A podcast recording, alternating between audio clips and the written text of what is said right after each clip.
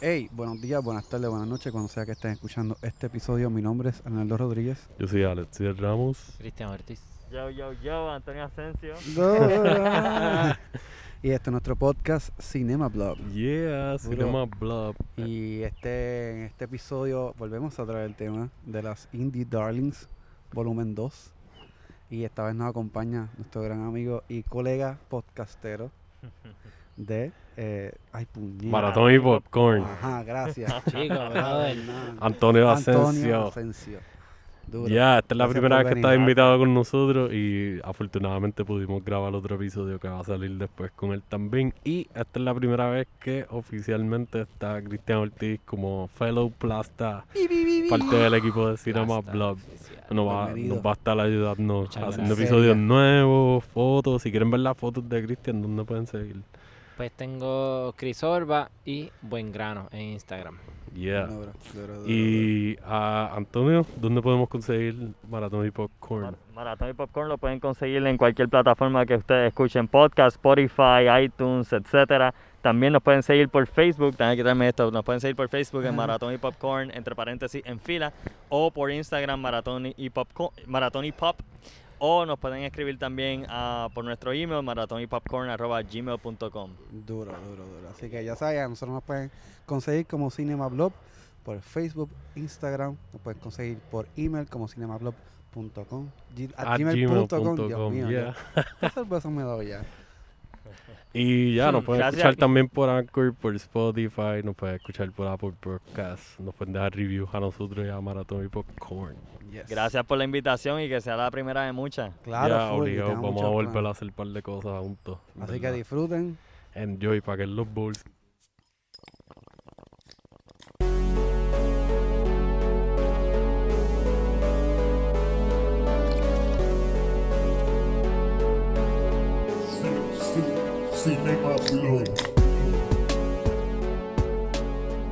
Está cabrón como lo botaron. Lo mejor fue Cristian. Ah, porque venir el fotógrafo. Ajá, él. que yo lo veía venir. de- Él sacó una chamaca que estaba jugando voleibol sola. Era un, era un ticking clock. ¿De en serio? ¿En serio? Él sacó una chamaca que Sí, parece que por pandemia o algo, Ah, eso cambió como que tú no puedes estar ahí, punto. El permiso es por, por, por quizás por alguna excusa ahora de, de, de pandemia. Pobre Exacto. Pero ella está jugando ahí, digo, se veía como que mayor, pero pero él fue y la sacó y ella estaba sola. La que estaba en la tarima, como que grabando, tocando algo. Grabando, después tocando, y después se estaba jugando. y se estaba mirando mientras cantaba en el espejo. No, estaba, estaba jugando voleibol o algo, no sé.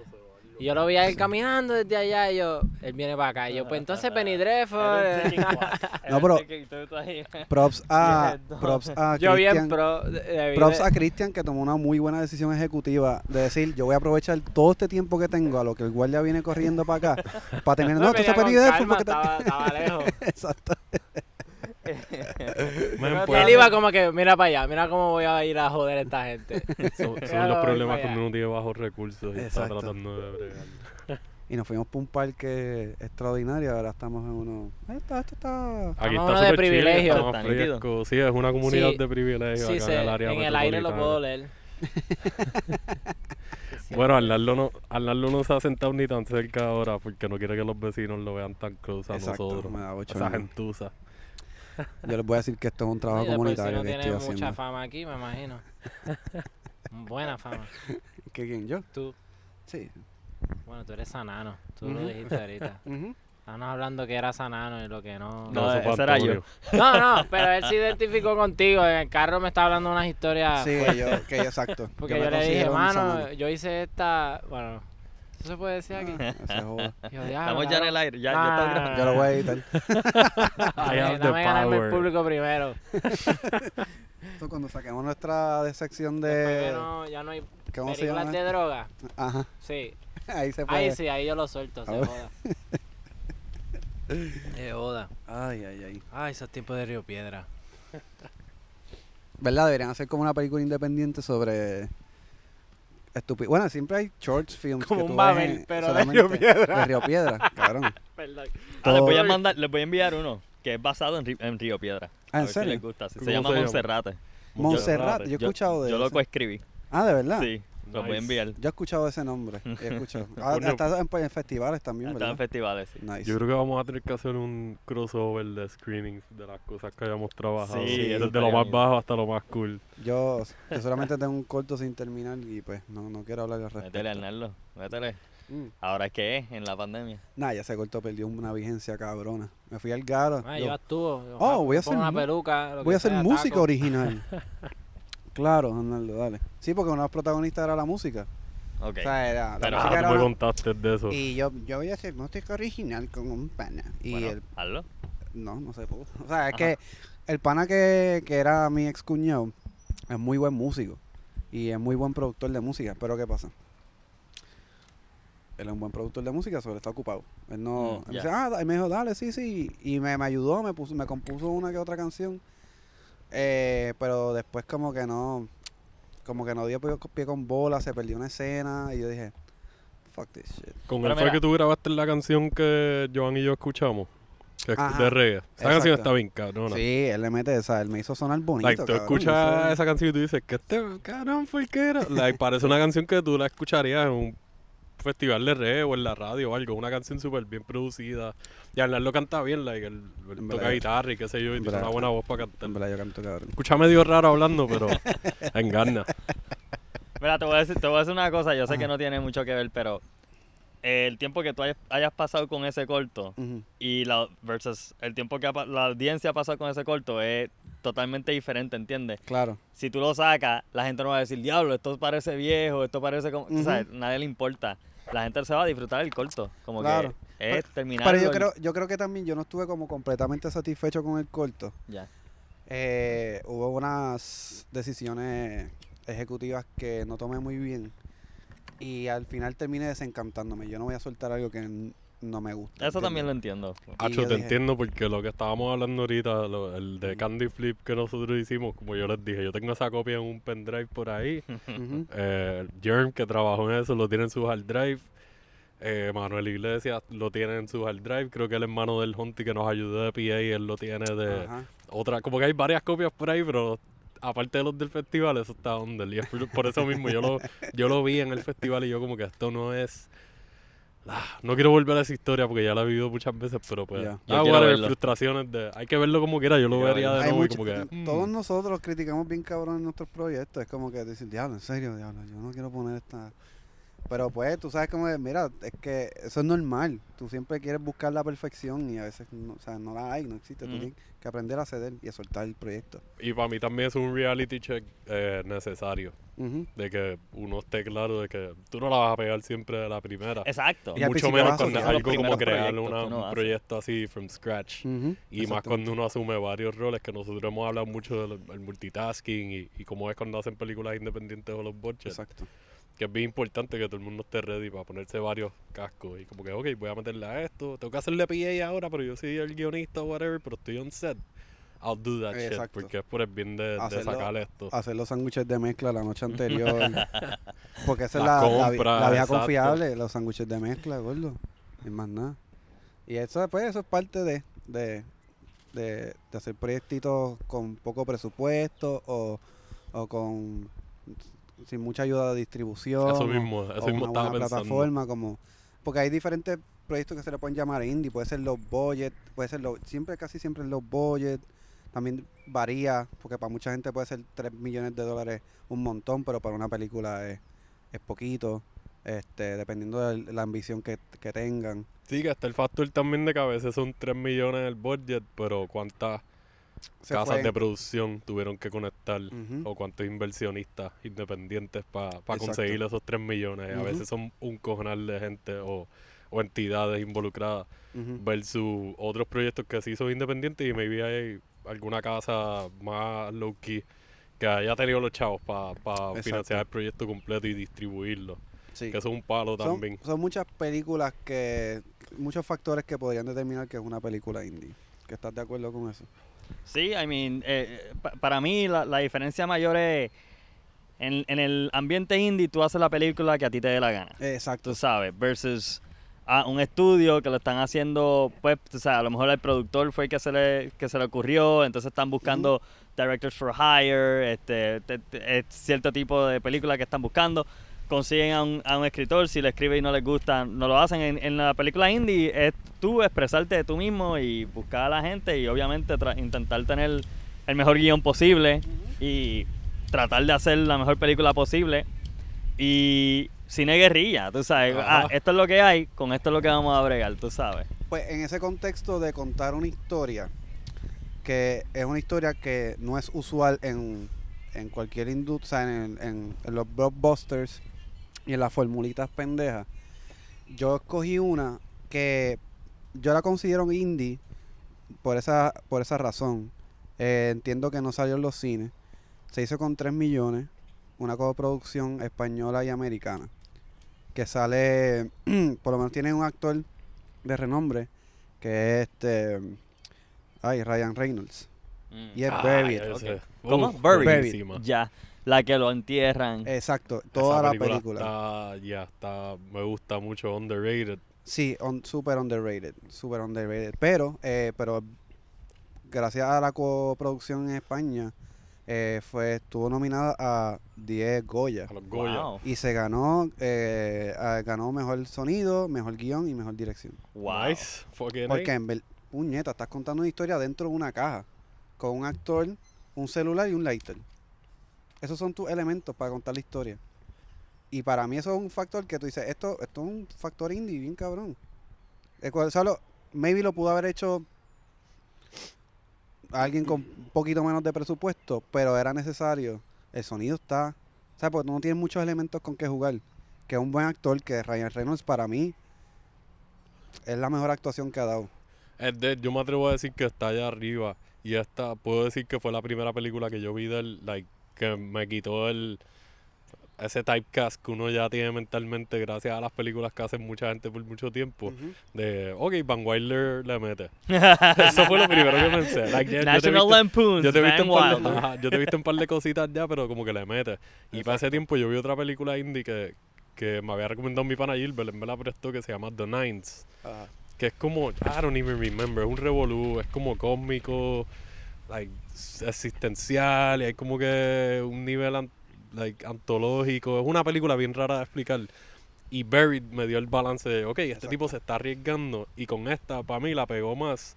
Aparte de que es más appealing a nivel comercial. The Nines es un poquito más como que avant-garde, no quiero decirlo porque no es tan, no es art house ni nada, pero es bien rara, es bien interpretativa Claro. también, muchas cosas. Pero Buried es un puño a la cara de que ansiedad pura y, y, desde y, el y principio. es cómo juegan con ese elemento de claustrofobia. Pa- pa- para contar un poquito de, de qué se trata, es, eh, Ryan Reynolds hace de un, de un troquero americano, claramente, en Irak. Y pasa un revolú que pues, lo secuestran y lo meten dentro de una caja. Y se convierte en una competencia contra de sobrevivir en eso en ese ambiente. Sí, como, di- como diría Pacheco, contra, Contra el el reloj.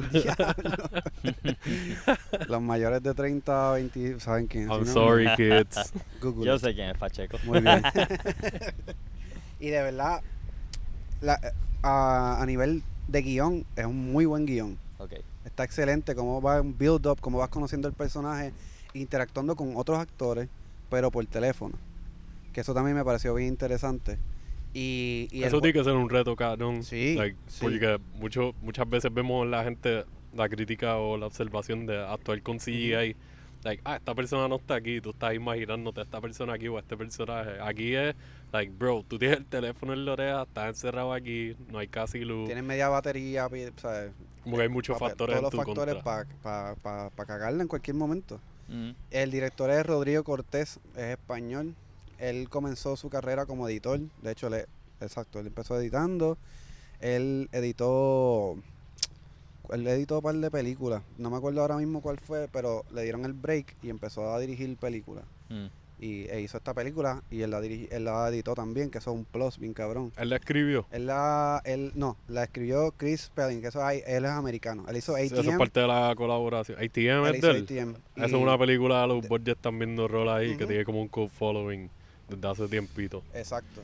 Y, y mano, y, la- y las decisiones o sea, de, de fotografía. Cómo fue, cómo diseñaron la caja para abrirse, para hacer las Eso mismo estaba pensando, que de momento por más claustrio- claustrofóbico que se siente todo, los movimientos de cámara, aunque son bien leves o smooth, que se sienten como que diablo, esta gente te crearon el depth de la oscuridad sin actually abrirte el espacio como tal y, y lo manejan súper bien. Pero con todo y eso, los elementos que tiene para jugar Ryan Reynolds son bien pocos, que por eso yo le doy como Big Thumbs, Ujú. porque estás actuando tú solo, ¿entiendes?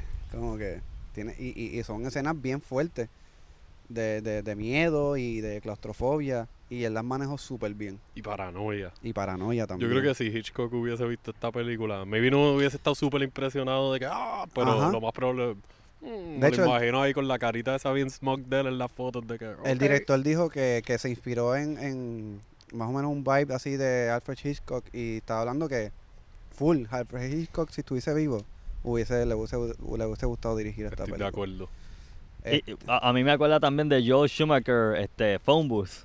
ajá. Full. Que tiene como ese vibe también, estoy stuck aquí, no puedo, y, y como utiliza el split screen, que el rey del split screen es, ¿cómo se llama este? Este Brian De Palma, es como que el, el- el que experimentó así con el split screen en sus películas y eso, pero como utilizan el split, el split screen en Phone Booth también, este, chévere. Y eh, eso, eso es bueno, como que cuando las películas manejan eso y lo manejan muy bien. Y yo creo que en ese caso también en Phone Booth y esta vez eh, bregó. Y- Oye, me gusta ese contraste de esas dos películas porque una es como que tienen lo claustrofóbico, pero hay mucha tensión y hay muchos ojos. En, es, eh, Colin Farrell, es verdad. Sí.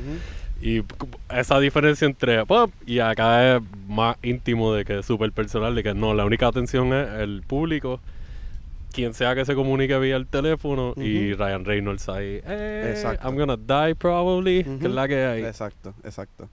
Pero Este, ese pic me gusta, sí, esta película está en YouTube completa. de verdad. La pueden ver en YouTube. Este, yo la ya estaba buscando en las plataformas, no la encontré, busqué en YouTube y, y yo, Damn. nice. Pero se ve bien porque es bien oscura. eh, se ve se ve bien, se ve más o menos bien. Yo este- recomendaría que si la ven muy opaca o algo y no pueden ajustar el brightness, Se que la alquilen para que... Exacto. Sí, No exacto. me convenciste. Se ve bien, más o menos bien. y después, no, sabes que no se ve tan bien. Sí, no La hay- escuché. Exacto. No, es como un podcast de Buried. Pero en verdad, eh, súper recomendada. Este, hay corazón en esa película, como él dijo el director, dijo cuando, cuando empezaron a grabar, dijo, eh, estoy aquí luchando para ver si esta película sale, ¿entiendes? Ah, porque la grabaron en 17 días, esta película. 17 días. Ah, de verdad. 17 días. wow. Así que, ¿Sabes qué? Eh, eh, es impresionante por sabiendo por todo el revolú que uno tiene que pasar el trabajo y eso, pero a mí más es como que no me coge tanto de sorpresa pensando por, por el setting y, pues con lo que tuvieron para trabajar. Y, y que, y que esa otra característica del, del cine independiente que es poco presupuesto, poco tiempo para grabar. Exacto. Go. Exacto. que fue un palo para él, exacto, que son 17 días y él es un duro editando, so, él mismo sabía exactamente lo que quería, está, ¿sabes? Tenía una visión bien clara. bien clara. de- Y eso le ayudó un montón para el proceso. Que eso es una mente bien indie también. O sea, eso es súper gorilla style de cierta manera. Pero con un budget que se podía bregar. Y con 3 millones hacer una película así, me parece ambicioso también, de cierta manera. Y he pulled it off. Así que la súper recomiendo. Good choice, yo también la recomiendo. La- desde la primera vez que la he visto como dos veces y la primera vez que la vi fue como que wow, súper tarde después de llegar de un turno del trabajo y se me quitó el sueño para el carajo de que la terminé. Usualmente al revés, yo cuento como que ah, no, esta película la empecé a ver y tenía sueño y me quedé pegado y con esta fue como que ah, y creo que es corta, creo que dura como hora y media o algo Ajá, así. Es de exacto. estas películas que van a, a donde tienen que ir bastante straight. No, Es Exactamente. bien lean, no hay mucha grasita ni nada. Exactamente. Ah, y para colmo también, el director, el, porque la música también está bien buena. Y el director cantó una de las canciones. Ah, de verdad. Sí, el, tipo, tú sabes, papi, Nice. el tipo es un duro de verdad. Así que está bien dura. Este, pues, mano, siendo la primera vez que Antonio está con nosotros, Zumba y tu pick para your espérate, eh, vamos, eh, ¿cuántos son? ¿Cuántos picks son? No, íbamos, a- eh, o sea, estábamos, como que usualmente nos vamos tres cada Tres, uno. ok. Sí, porque yo traje, pero vamos una, una y una. o- Exacto, Ok, exacto. ok, ok. Este, este, soy nuevo, perdonen. No tranquilo, no tienes que pedir Pues entonces me, eh, voy, voy a traerme la primera. Este, actually la traje aquí. Um, Ah, ¿traíste la película? sí. Nice, esto es un first, La aparte de las que tenemos en casa o... La Exacto. primera que voy a decir es Trees Lounge. Trees Ok. Lounge. Que esta es, esta película es, estamos hablando ahorita de Steve Buscemi. Ah, Buscemi, cabrón. Mira, qué, Este- mira qué lindo. Y esta película, Ajá. él la protagoniza, que él no, él es un character actor, usualmente él no. Eso era lo que no- estábamos hablando exacto. ahorita. ¿ah? Ajá. Él no protagoniza, pero esta película, él es su debut como director. Oh, wow. Y también un personaje que. eh, un tipo de personaje que él no está acostumbrado a hacer. Y es interesante porque e- esa película, tú sabes, él. Eh, ¿Cómo te digo? Ujú. Sí tiene un hilo conductor, pero no es. El, el personaje no. Tú sabes que casi siempre ellos tienen una meta o eh, quiero esto, ¿verdad? Pues el claro. personaje no tiene eso muy claro, pero como quiera la película funciona. Ok, cool. Am, y pues. No tiene un motivo, pero como quiera se está moviendo y, y las cosas están cayendo. por Sí, ahí. el, el, el personaje es despreciable, tú sabes, totalmente despreciable, pero la Ajá. película es increíble. Él eh, menciona como una de sus inspiraciones, él empezó a escribir esta película varias veces, pero él dice, es que yo realmente no soy guionista como tal, pero quería hacer mi película y no sé qué. Ujú. Pero él dice que cuando él vio las películas de John Cassavetes, el, el, el duro, el, el papá realmente del cine independiente Ajá. estadounidense, Americano, exacto. Ajá, él, este, él vio su, su cine, entonces eso lo inspiró a finalmente hacerla. Y lo que está brutal de esta película es no solo que es una la película de Steve Buscemi que él dirige, escribe, actúa, que salió en el 96, Ujú. a cuatro años después de haber hecho Reservoir Dogs, que, ah, lo, wow, exacto. que lo subió a él eh, en cuestión de, ¿verdad? En, exposure. en exposure, exacto. Um, no solo se hizo también después de Living in Oblivion, otra película independiente la que deberían ver. Ah, él dice, yo hice Living in Oblivion porque está, mientras estaba tratando de recaudar dinero para, Para esta película. Pero entonces también es todo lo, esto se llama Indie Darlings, ¿verdad? Todos los Indie Darlings que salen en esta película, salen Mark Boone Jr., Ajá. sale este sale Samuel L. Jackson que estos dos años después de Pulp Fiction Ah, y, y- wow. y lo Está cool es- cabrón porque en Pulp Fiction él salió en una escena super throwaway, throwaway porque él es el mesero en Jack Rabbit Slims. en Y serio originalmente él iba a ser el personaje de Jimmy, el que hace Quentin. Ajá. ya Pues él iba a ser ese personaje, pero tenía un conflict schedule o algo. ya Y pues no quería parece decir que el N-word al- no, no, coincidieron y, y, y, pues pudo meterse como que, ah, pues dale, tú vas a hacer en Body Holly o whatever, el mesero que él es en Jack Rabbit Slims. Que maybe estaba trabajando en una de esas películas para cuando Pulp Fiction la estaban haciendo.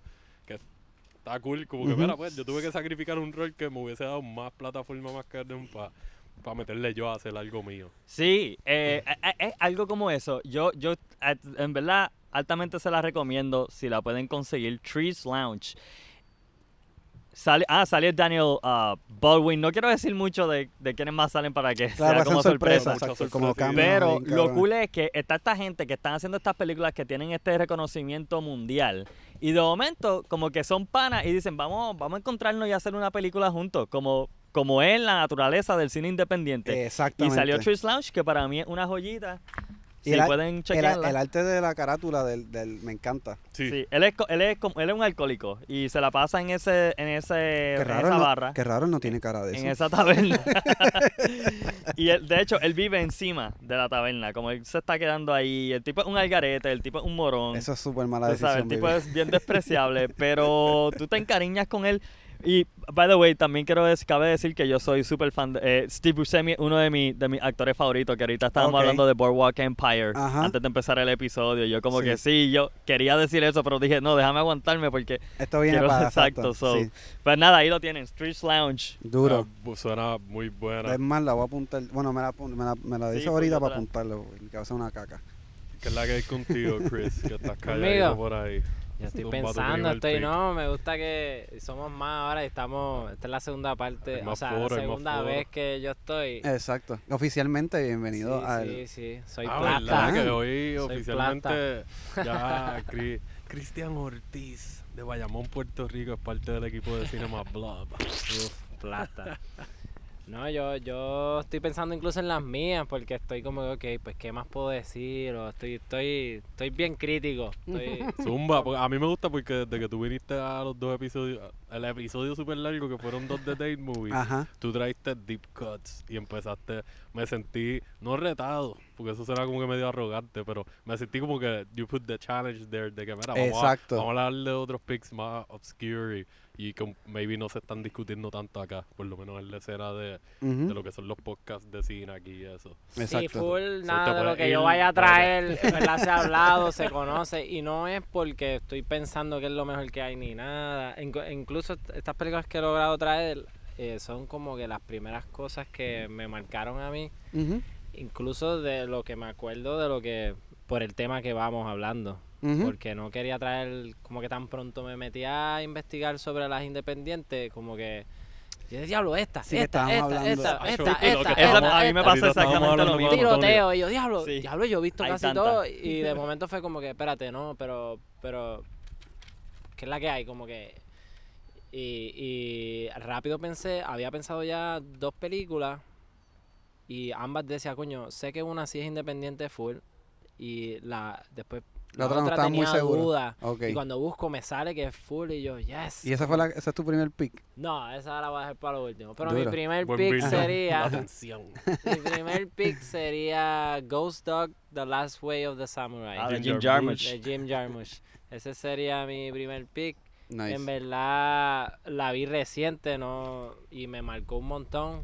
Gracias a quién fue que me eh, Gabriel Pecunia. Shout Oh, out. shout out. Okay, yeah. Chef Con Forrest Gabe. Whitaker.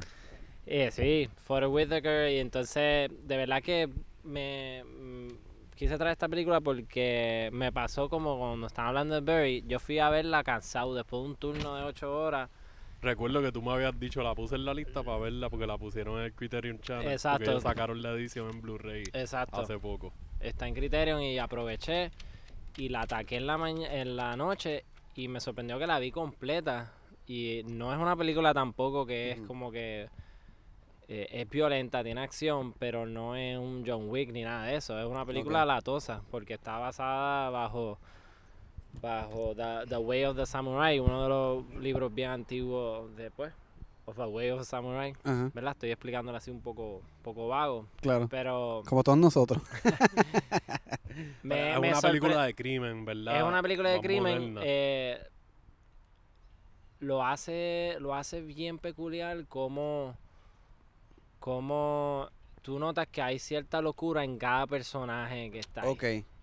Eh, en verdad Exploran diferentes la- dimensiones que de él locura. quiera hacer lo que él hace él, él o sea voy a verdad a tratar de no dar spoiler Ujú. voy a comportar esta vez.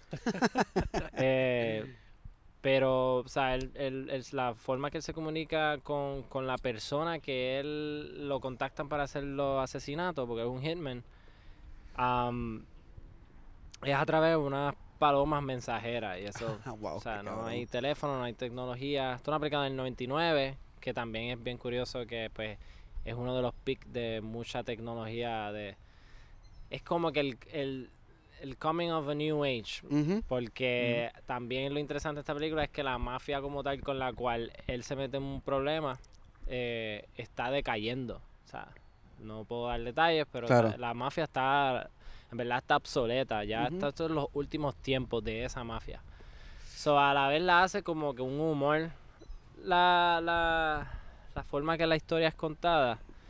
Pero pero me gusta mucho lo, lo que me marcó de cómo la gente con el tiempo pierde los valores y los la, la honra, ya sea si eres una persona de una mafia, tú tienes que tener un código. Claro, en todos una- lados hay códigos. Y pues él, para ser una persona que en verdad está loco, porque o sea, nadie va a vivir en un techo con unas palomas, él lo que hace es, le- es practicar con una espada, o sea, anda con un montón Sí, de él- armas. Él, él está No bien envuelto con este viaje de, de Stalin Sent con el The Way of the Samurai. sí. Valga la redundancia. en la edad moderna. Exacto, y es como que, like, yo por lo menos nunca la he visto, pero desde que vi el trailer se sentía como que te estaban planteando esto de un aspecto de alguien fuera de tiempo, pero a la misma vez como que es alguien de este tiempo.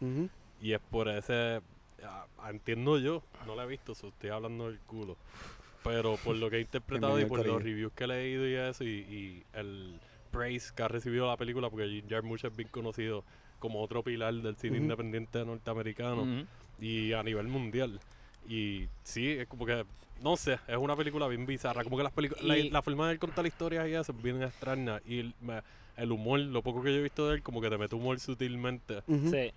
Que Ahí- tú sientes como que yo no debería reírme ahora, pero a mí- se- me siento incómodo riéndome, pero a mí más es como que, like, yeah, this is fucking funny. Y lo, lo que tú dices de la locura de los personajes, las dos o tres películas que he visto de él, como que eso es lo, lo he visto trabajado. Sí, Pues yo creo que yo he visto del Dead Man. ok.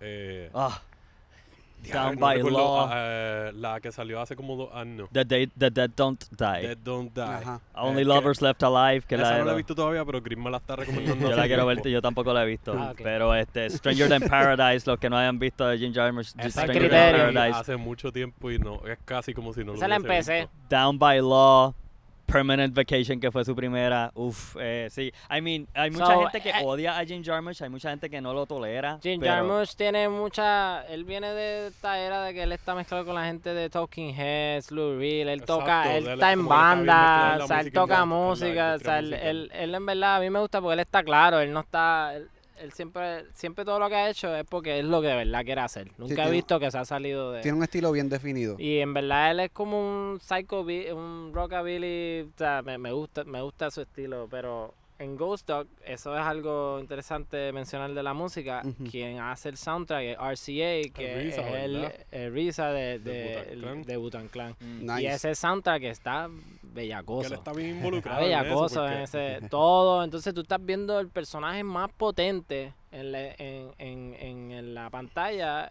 Es un afroamericano. O sea, matando a unos blancos. O sea, y está también en unas comunidades que eso es algo que me gustó mucho. Yo, yo viví un tiempo en, en Jersey City y pues me moví en comunidades en Nueva York y se sentía que Jim Jarmusch pudo apreciar las comunidades eh, en esa película que son latinas, haitianas, eh, él como el Water Whitaker como persona de color, o sea, Ajá. los italianos, el, el cuestión de, de grabar en un parque donde hay muchas de las escenas importantes en ese parque, eh, se sentía como cuando yo iba por ahí a hacer ejercicio o algo, es los mismos personajes, los mismos colores.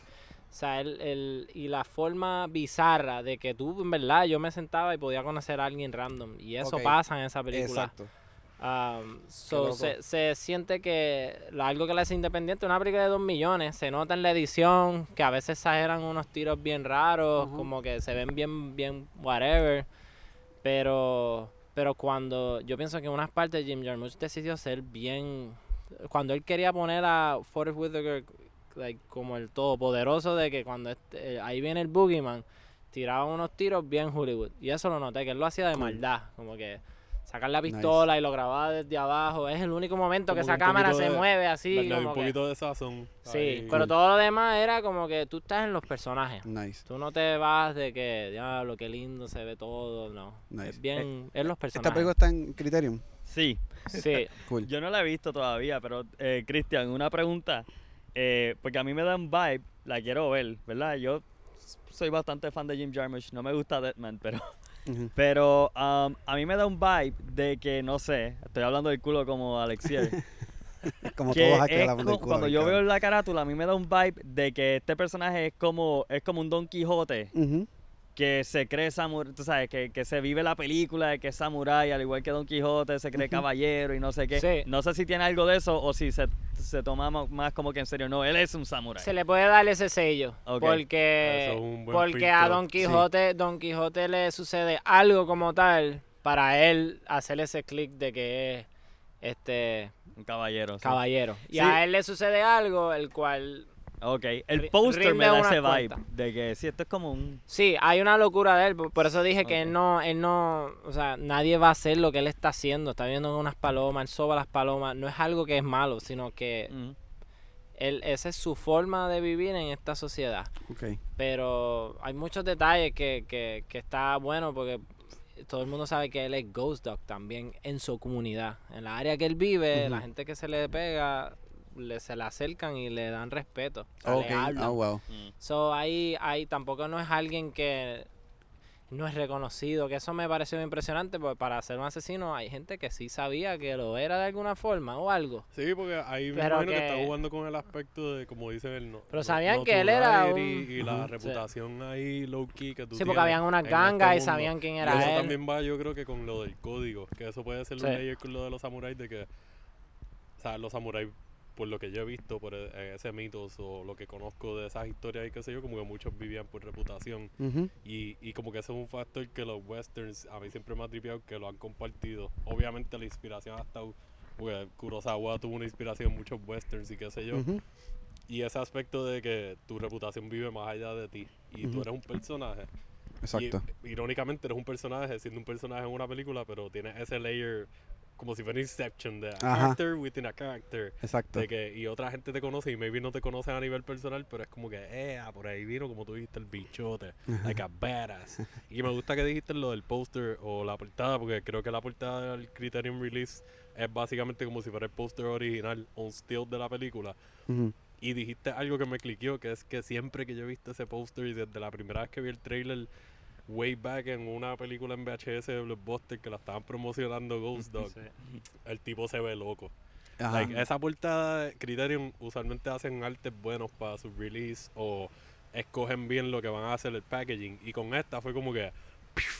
Y tú estás hablando de esa locura individual de varios personajes. Tú mencionas eso y es como que me hizo ese click de que ya, yo veo esa portada. No está tan bien hecha como otras en cuanto al trabajo que le metieron, pero cuando la ves es impactante, pues como que este tipo parece un loco.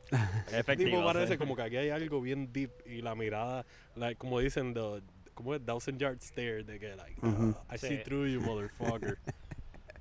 Pues buen pick, en verdad. Está, está, ¿Verdad? Está, me- está me bien interesa, buena. A mí me tocó un par de fibras. Porque da mucho, mucha sabiduría porque está usando el libro de... de- Exacto. sí. Que es un libro bien viejo. Y está, está, está bonita. Está una película bien linda a la vez. Nice. Me gustó un montón. Cool. Pues yo voy a quedar en los 90 y esta es una que vi hace like, dos semanas y tenía varios picks. Estaba como, como nos estábamos hablando ahorita la lista de que, ok, déjame eliminar este y la guardo para después o para este tema. Y seguí, seguí, seguía, pero entonces hace par de semanas mi pana Gilbert, que lo he mencionado un montón de veces, me recomendó esta, que Criterion la tienen. Ya yo lo quiero. Ellos la sacaron en DVD. Este cabrón es un brain, like, cine foreign a nivel mundial. eh, todo under, lo más indie, lo más desconocido. Like, este para mí, like, lo conozco hace como 10, 11, maybe 12 años. Y me ha enseñado tantas fucking películas y tantos directores y tantas cosas nuevas. Y no me gusta todo porque, como con ustedes, van a haber recomendaciones que nunca vamos a cuajar, pero con otras estamos en sync. Y con él he aprendido tanto del cine a nivel mundial. Y esta recomendación me impactó tanto. Es Clean Shaven. Es del 93. Eh, está disponible en el Criterion Channel y está disponible en YouTube. Criterion tiraron la versión en DVD, todavía no la han tirado en Blu-ray. Me gustaría verla en Blu-ray porque es una película que se grabó, el budget estimado de 68 mil dólares. Diablo, super mierda. Like, whatever. La grabaron en Canadá, si no me equivoco, y la historia toma lugar en Canadá. Es una producción americana. Eh, pues básicamente está siguiendo al personaje de Peter Green, que él hizo el villano de The Mask, y él es Seth en Pulp Fiction.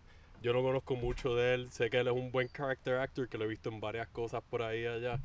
Y, y aquí él hace de una persona eh, paranoid schizophrenic, que lo acaban de sacar de la institución en donde él estaba siendo evaluado y, y atendido. Y él está en una misión y es ir a recuperar a su hija, que pues por las situaciones que hayan pasado otra familia la tiene.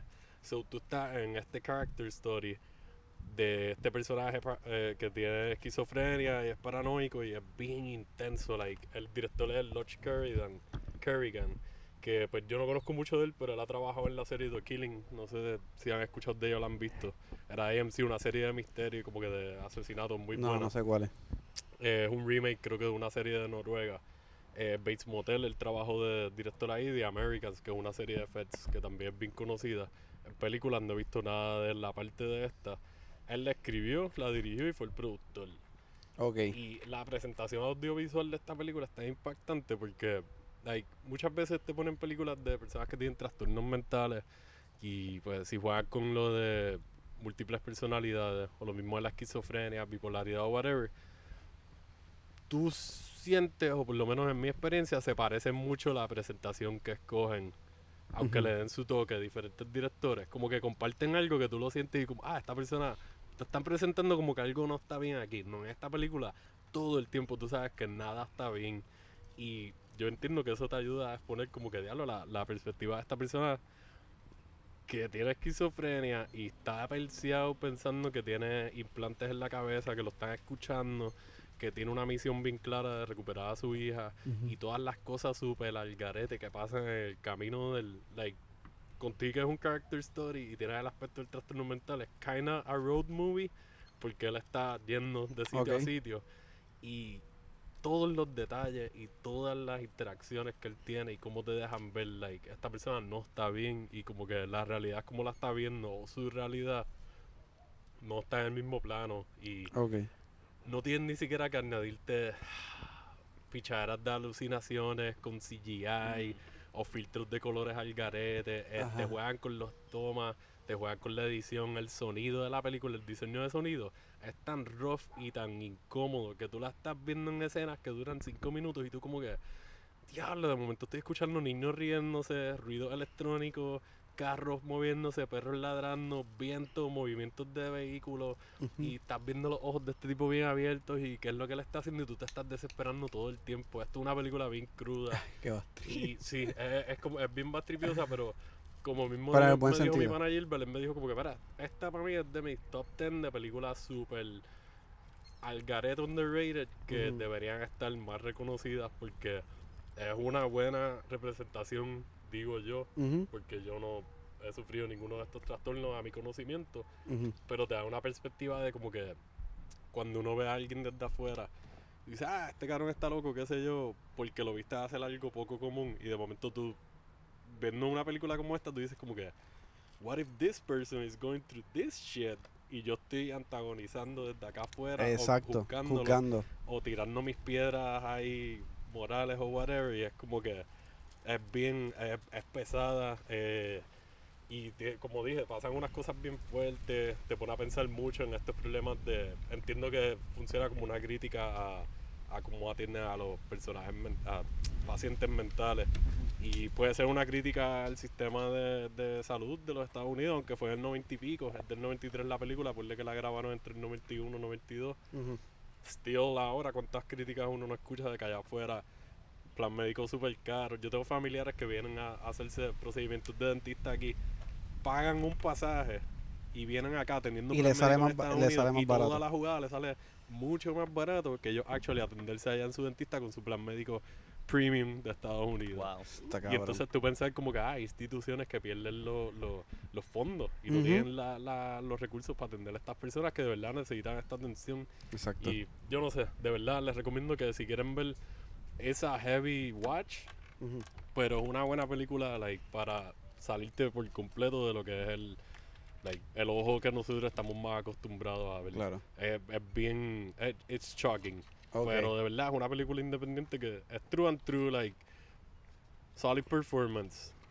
El guion está bastante bien hecho para cómo manejaron todo y como dije, la presentación audiovisual en cuanto a las tomas que escogieron, la edición y cómo te joden con los sonidos. Eh, like hay películas que han salido hace poco como Hush Ujú. o ¿cuál fue la otra que vi hace poco? Ah, Sound of Metal, que Ajá. juegan Ah. con lo del sonido. Exacto. Genial. Pues, y tú ves acá que no es alguien que está perdiendo la audición, pero a mí más es como que Ujú. está entrando y saliendo de, de- Ujú. de este plano es bien impactante. cool. Y de verdad que gracias a Gilbert, out a él, porque siempre come true con, con las recomendaciones bien sólidas. Y Cool. como dije, tenía una lista ahí, tenía como 7 o 8 y fui haciendo el breakdown y de momento me acordé que había visto esto y yo, tú sabes que esto es una buena. Y he estado viendo que hay un par de gente que le están metiendo el try al Criterion Channel, so Cool. como que a good choice para que tú veas cómo ellos escogen las películas que escogen. Exacto. No todas te van a gustar, pero ellos buscan cosas que están en estas esquinas a veces que normalmente no vemos en el cine comercial. Y más una película como mucho. esta que es bastante como shocking y es bien difícil de digerir probablemente, pero que maybe es hipnotizante. Sí, es, es eso mismo. Eso es una buena forma de decirlo. Es hipnotizante. Es tan incómodo, pero a la misma vez, like, you keep watching porque te mantiene para tú ver desde el punto que empezaste cómo va a terminar todo esto. Cómo es, es una aventura. es una aventura Cool. dentro de, de una historia bien trágica y bien, bien dramática. Pues hablando de todo lo contrario a... Eh, ma- Mala mía, no es te que preocupes. ese actor, quería mencionar, no tengo mi celular Peter aquí, no, Green. no me acuerdo el, el título, pero él hizo una película donde él secuestra a la novia de este tipo y es como un, Ajá. road, es un chase movie Ok. y un road movie. Es el novio persiguiéndolo, eh, pero el tipo... No recuerdo el eh, nombre, pero sé cuál es la que sí. dice que la he visto Sí. hace mucho tiempo. El Que tipo lo sepa- tienen- Es como, no quiero decir como un knockoff de...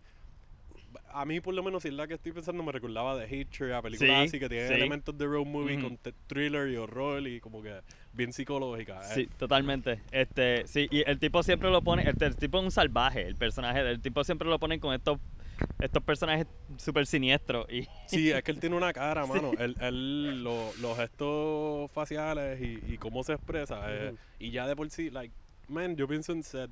Es como que súper clichoso, pero yo pienso en Seth y lo siniestro que es el personaje y lo poco que él sale. Y la presencia que él tiene con lo cómo se proyecta. Que eso va también con la dirección y qué sé yo. Pero después de haber visto Clean Shave, es como que, diablo, man, tú debiste haber estado un poquito más... Like, pues se mantuvo haciendo películas independientes y qué sé yo. Y no hay nada mal en eso, ¿sabes? no, no, si te estás pagando los Sí, y estás haciendo Eh, lo que te gusta, yo- pues métele. yo pienso que él, él debió haber tenido más break. Full. Sí. Debimos haberlo visto más y estoy seguro Maybe- que puede ser de No otros sé si tuvo personajes. algún Maybe él no droga o alguna controversia o algo, porque eso es posible. Pero También. yo nunca recuerdo, like, no es un nombre que ha sonado mucho, Ujú. pero like, si lo hubiese buscado en Google cuando estaba haciendo la tarea, hubiese visto like Peter Green accused of rape or whatever. Exacto. Horrible. No, yo no vi nada de eso. Coño. Exacto, Pero yo yo lo que pienso es que él fue un actor que o no se le dieron las oportunidades y siguió aprovechando lo que se le daba, o él actually quiso escoger unos papeles bien peculiares y decir, esto me da para vivir, yo no tengo que ser un millonario, no tengo que estar dentro de Hollywood. full". Si quiere ser un obrero del arte, haciendo lo que él- la- los temas que a él le gusta. Black Cat Run se llama Black Cat Run. Si no me equivoco, de- el póster tiene que ver algo con una carretera o algo Sí, también. sí, sí. Está Cool. la, la pareja y él en el carro persiguiéndolo. Es, es, es a made for TV movie, so ahí está. Cool. Pues yo, yo quise traer que me gusta porque esto es como un movie pairing, hablando de un extremo que es grotesco o, o shocking o como que ah, te saca de, de quicio o te, o te perturba. Quiero traer una, una comedia un poquito irreverente que se llama, es nueva, del do- bueno, relativamente nueva, del 2007. Se llama The Leader Hour. Esta película, eh, Pero Hours, la de las monjas, Ajá. 2017. ¿tú la Ah, viste? con Aubrey Sí. Plaza. Exacto. Ah, Yo creo que tú hablaste de no un la he episodio de los que escuché hace poco, la mencionaste, Sí. si no me equivoco. esta película. Yo, est- cuando estaba como viendo qué película indie podía ver, yo vi la carátula y nada más la carátula me llamó la atención. Además de que el ensemble está cabrón. Ahí sale ah, Alison, Alison Brie, que salió en Clo- Community, Glow, eh, Promising Young Woman, este, que ya es la esposa o la, la que va a ser, yo creo que ya es esposa porque eso fue en el 2007, 2017, la esposa de, de Dave Franco, que es el hermano de, De James Franco. de James Franco, que él también sale en la película. Eh. Él es como, un, como si fuera un, como el alicatito del, del, Exacto. del sitio en donde está. Básicamente la historia de esto, esto, esto es basado en unos libros de que un libro antiguo que tiene más de 100 cuentos, tiene 100 cuentos de, de Cameron, o le dicen el príncipe de Galeotto, eh, por Giovanni Bacocion o algo así. Eh, que en, el- en lo- en esos libros antiguos eh, él tocaba temas de sobre el amor, la inteligencia, de la inteligencia humana y la fortuna. Y entonces esta película es basada en uno de los en alguno de los cuentos de ellos. En la Edad Media, un sirviente eh, se ve obligado a huir de su, de su amo, que es hecho por el gran Nick Hoff- Hoffman. Ah, Nick Offerman. Nick Offerman, exacto. Eh, Ron Swanson. Ron Swanson. Y que hace un papel cabrón. Y se mete un revolú con él y él se escapa y logra entrar a, a un convento de monjas pasándose por sordo mudo que tiene que tratar de mantener su, su papel de sordo mudo y esconderse mientras evita que las monjas se lo chinguen. Esto es Monty Python, entonces. Sí, mano, como que puedo, like, no es tan silly como Monty Python, pero tiene ese undertone de comedia súper dark y absurda. Y entonces eh, Aubrey Plaza, ¿cómo cómo es la otra muchacha? Alison Brie Alison Brie. y una y una mención honorífica a Kate Mikushi. Esa es la de los ojitos grandes. Exacto. Ella sale en Scrubs. Ella sale en Scrubs, pero mayormente se destaca, además de en comedia, que ella hace muchos proyectos de voice acting de peli- de cosas de niños. Y le mete a la música también. Y como que también, hace también tiene, creo que tiene una dupla Sí, musical, comédica. comedia, exacto. eh, que no tuve no tuve break para verla, pero me interesó, pero me llamó la atención porque es muy buena actriz, es muy buena. Eso mismo, con, sí. con, con, con, con las puñetas, gestos faciales, faciales, faciales. exacto. Puñeta, me tilté ahí cabrón. Entonces, y también muy buena este con la voz, claramente. Y fue como un trío bien chévere. Pues, obviamente, Aubrey Plaza es la, la, la que es como rebelde, media bruja, whatever. Entonces, Exacto, la, Alison Brie es como que un poquito más la san- between. Exacto, es como ella es como la, la que quiere el sueño de siempre, a casarse y qué sé yo, bla, bla, bla. Y mano, lo, lo cool de esto es que el vestuario está cabrón, la escenografía esto lo grabaron en Italia. No pude Ah, esto fue un location. esto fue un allá. location. Acho, a fuego, porque La- es, es un monasterio de like, que tú sepas de verdad. Entiendo, entiendo que sí, porque obviamente budget no hubo para para pa, con- Sí, no iban a construir un. El No. sitio se ve súper lindo. No, porque puede ser como que un Airbnb o algo que hayan quién alquilado sabe, o exacto, algo. también. Pero el setting es súper lindo y tú te... Like, it makes sense porque yo me sentía que yo estaba en otro país. De Exacto. verdad. Y Con- sa- el, el ensemble, para seguir diciendo ensemble, sale eh, Polifa Cetis, Dave Franco, eh, sale Jo- Josh C. Riley, el de Step Bros. Ah, John C. Reilly. John C. Reilly, perdón, exacto. Yo amo a él es John C. sacer- Él es uno de los sacerdotes. No sé él, si lo es, estoy él, es, él es un sacerdote, sí. Él Claramente, tiene cara de sacerdote. Y de sacerdote alcohólico. Y es precisamente lo que él hace. Perfecto, perfecto. Y sale el gran Fred eh, Armisen, el de Portlandia. Ah, diantre, ¿verdad? Fred Armisen Ah, sale aquí Sí, también. es a un ensemble cabrón, o sea, de comedia de, de, de de los diferentes. últimos 25 y la años, de por que- lo menos, exacto. están todas ahí. Y sale la de Superstar, ¿cómo se llama ella? Este, Molly Shannon. Molly Shan, que son hay diferentes bagajes de comedia aquí, o sea, Hay está la como que mucha gente de esceneo, de stand-up, de eh, esas cosas musicales, como que es verdad, hay muchos y Sí. diferentes rangos, porque hay gente más conocida, hay gente que estuvo conocida hace mucho tiempo, pero todavía están activos, y hay gente que están up and coming, que son las muchachas ahora que ya llevan rato. So, hay un, y Dave Franco, que contigo el personaje de él es, es secundario, pero mueve bastante la historia, Claro. pero a la misma vez como que es una actuación bien rara. Es bien rara. Y lo cool de esta película es que es de época, de la, de la Edad Media, Mm. pero como hablan, es como si fuera cotidiano, ¿entiendes? Hablando en- como súper moderno. Y es como el contraste lo hacen bien cool. Y otro balance que me gusta mucho es la escena. Básicamente para mí es una escena- eh, película que es eh, comedia y the great amount of como que escenas de escenas bien fuertes eróticas. Y no súper fuertes, pero son como que se nota que están bien grabadas, como que tú dices, anda por el carajo. este". Entonces aquí se va a formar bien Sí, como que cabrón. es- es mi- tú puedes ver el póster y, eh, y es- leer la descripción y ver el, trailer y es medio misleading. El tono de la película, como se siente en el trailer y el póster como tal, es como que... This is kind of bizarre. Esto no era... Yo me esperaba Sí. una comedia más straight to DVD rara o, o super indie Exacto. rara. Y es sí, es indie, pero... It's weird. Es una película Pero bien- me gusta porque rara. es como explora el, el, el comportamiento humano, lo como, como realmente nosotros somos y nuestros deseos y, y, nuestras ansias de libertad, pero bajo un mundo, una burbuja de la Edad Media y, y en la religión, ¿entiendes? Y ese jueguito lo hace súper nítido. Así que, eh, y, y no, no pude encontrar el budget, pero supuestamente ganó, lo que ganó fueron un millón, un millón seiscientos y pico de mil dólares. Eso fue lo que ganó, lo que Eso hizo. fue lo que ganó Worldwide. Ok. Y es como que Bendito. espero que la hayan hecho en menos chavos. Pero como se fueron para Italia a grabar, yo no sé. Ya. Pero de verdad, por eso la quería traer porque me parece. Me atrevo a decir que es otra película que puede tener un cult following fuerte. Sí, ya formarnos y siguiendo subiendo porque like, ya por lo que tú dijiste el ensamble de gente de comedia y como estaba mencionando hay diferentes generaciones de comediantes de diferentes rangos y es como que es, very appealing es pero un Zoom to be te puede eh, sorpresa Sí, probablemente haga sus chavos más tarde, como de aquí a 10 años, 15 años más. Mm. Maybe ahí, es que haga un boom. Pero por Ojalá. ahora, se tienen que quedar sentaditos, muchachos, ahí esperen. no hay más nada. Pero se la recomiendo, está en Hulu y está en Amazon. Y En no sé Prime. si todavía está, en- yo la vi en Netflix, no sé si todavía está No. por ahí. Está en Hulu y en Amazon. Ok. Pero tiene ahí dos plataformas chéveres. No, ¿está en Hulu o en Amazon? No, tú no sabes lo que hablas. Sorry. Pues zumba tu segundo pico. Dale, pues mira, mira, yo quiero aprovechar y, y darle las gracias por la invitación al, al, al Claro. podcast. Eh, obligado, gracias por venir, gracias por aceptar.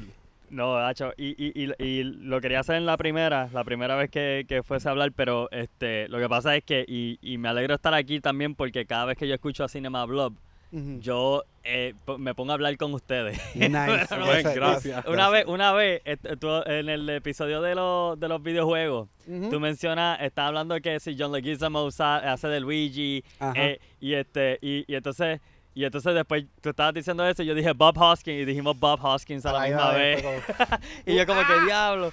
So, gracias por estar aquí, eh, hablando de lo que dijo Cristian y, y, y tú, Alexiel, también. Hablaste de que hicieron una lista de películas independientes y les daba trabajo, co- coño, ¿cuál escojo? Yo escogí también muchas, casi todas de los 90 Ujú. y estadounidense, para colmo, tú sabes. Ajá. Pero, pero es Fue que... un reto, mala mía que te interrumpa, pero eso fue un reto que Cristian y yo específicamente hablamos en el trabajo varios turnos, porque nos dimos, o sea, nos hemos dado cuenta desde antes, pero a la hora de escoger es más difícil todavía, que el cine independiente está más expuesto, obviamente, por la industria americana también, como que tienen una plataforma más amplia, y para nosotros acá es difícil a veces categorizar o identificar películas actually independientes de otros países, porque se nos Sí. olvidan, o se nos olvida buscar ese detalle de que, ah, maybe esto parece una película indie de Estados Unidos, pero esto fue una película de, de la industria cangri de Claro. allá de, Ujú. de Hungría o de Noruega o de Japón o lo Ese que fue mi sea. problema con Barry. Yo estaba como, maybe si esco- cogerla o no, porque yo estaba pensando así, 3 millones americanos, maybe en, en bueno, en euros, los euros son más caros, ¿verdad? Es el, el- Sí, un poco más caro, sí. Ah, pues también me cayó la boca. Este, Sí, yo Ah, creo que bien. si son 3 millones americanos sube como a 4 y pico. Exacto. Adiós, si son Cada 3, dólar es como casi millones de euros, algo así. 3.90 dólares No somos expertos en currency. so Definitivo. nuestra Bueno, yo, yo sé un poquito por estar comprando cosas en eBay. y yo, diablo, esto está barato. Y de momento abajo te dice, sí, pero este es, salen esto porque en es americano. Y yo, ah, ok, ok. Pero So, cada dólar es como 3.95. sí, En- Cada dólar americano es casi 4 dólares. Diablo. ¿Tú me puedes llenar la cuatro, pandilla, e- gordo? No sé, I wouldn't trust it. Ah, ¿Cómo es? un, un euro son cuatro dólares. Algo. Exacto, algo así. Diablo. Pero gracias por el feedback, mano, y de nuevo, gracias por No, venir. full. Y, tú también, o sea, tu podcast está el súper podcast caro. de Maratón y Popcorn, desde que lo escuché, cuando te hablé por Instagram, como que, ah, este, este chamaco nos ha estado siguiendo y como que ha comentado, pa, pa, y de momento caí en cuenta, no, espérate, Antonio es de Puerto Rico. Y me dices que tiene el podcast y lo empecé a escuchar y yo, mira, Arnaldo, yo no sé, escúchate esto porque yo creo que deberíamos invitarlo porque él está como que en el corner que nosotros estamos, lo que hablamos ahorita, como que hay mucha gente, nada en contra de eso, pero como que discutiendo muchas cosas current y hay tanto material y tenemos tanta accesibilidad a tantas cosas. a cosas que ya se hicieron, mano. Busquen, Exacto. busquen cosas que ya están hechas, mano. No todo para adelante. Busquen exacto. el del pasado también. Y eso también un poco, como que exacto, a darle, tú sabes, yo dije, déjame coger películas que me gustaría que tengan más exposure.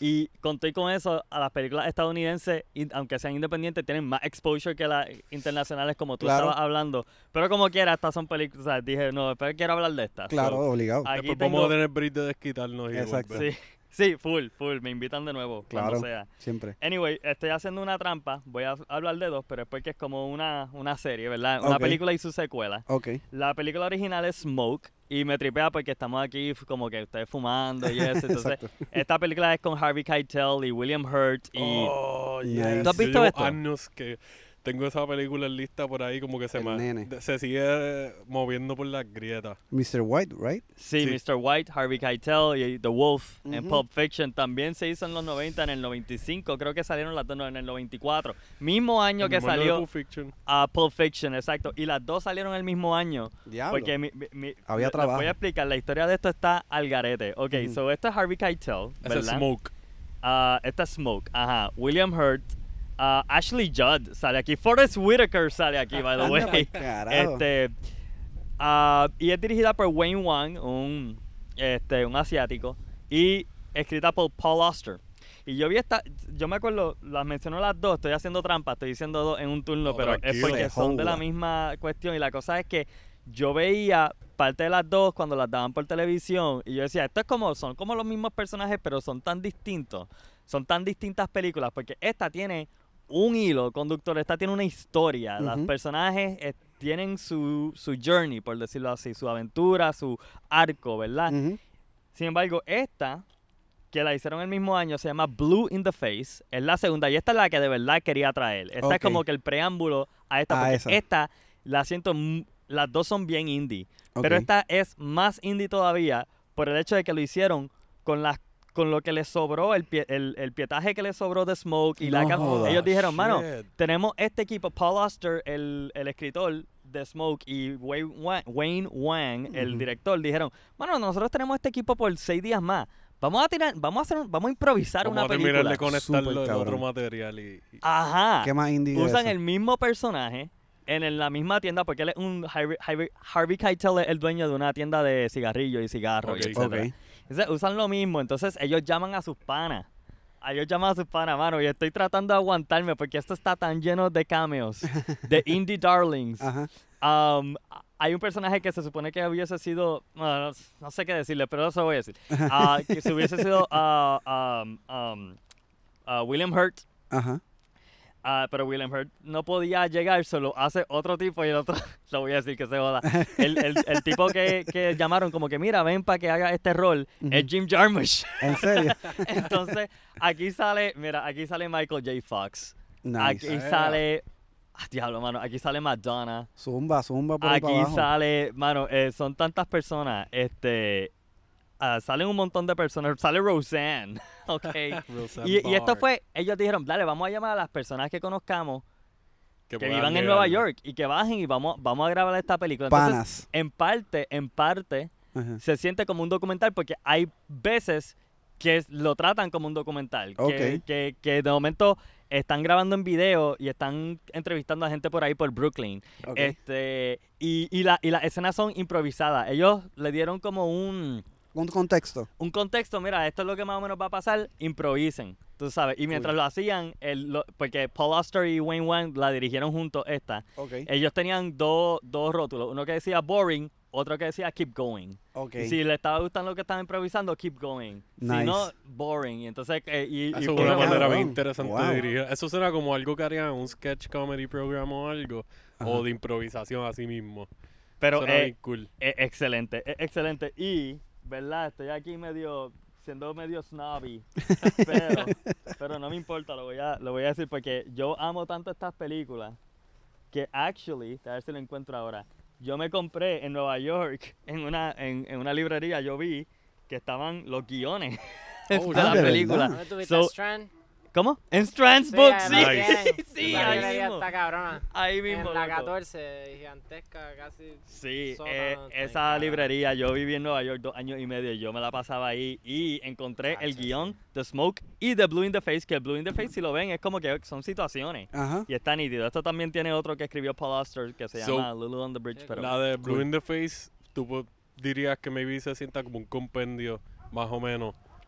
Con un poco del el aspecto mockumentary. Eh, s- sí, eh, eh, pero es interesante porque es interesante, actually, lo mucho que tú puedes reconocer. Y tú dices, ah, ok. Ellos le ponen un poquito de diálogo a veces y eso, y como que ellos lo dicen, pero cuando tú la ves, tú dices, no, esto es improvisado y se nota. So, Wow. este, ah, yo, a mí me encanta leer guiones, so, cuando vi eso, yo dije, wow, yo necesito esto. Ah, by the way, él también dirigió, bueno, escribió y dirigió esta, Paul Auster que sale, ah, se llama The Inner Life of Martin Frost, eh, que sale um, Daniel Thewlis. Ok. De Ah, ok. Lewis. Eh, no, no Daniel Day-Lewis. Daniel Thiel, el de, el inglés.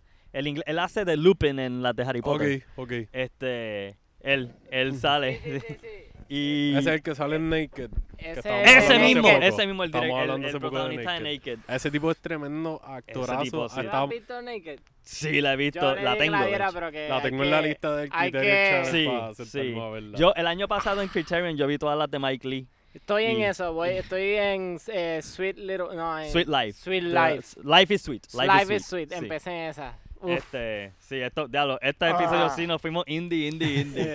so, ahí tienen Smoke y Blue in the Face, esas son mis otras, por favor, So si las puede pueden ser ver. considerado como un back to back para tener ese nuggetcito ahí de información extra de que mira, esto lo grabaron con los scraps de lo que sobró de esta otra producción y se tiraron improv.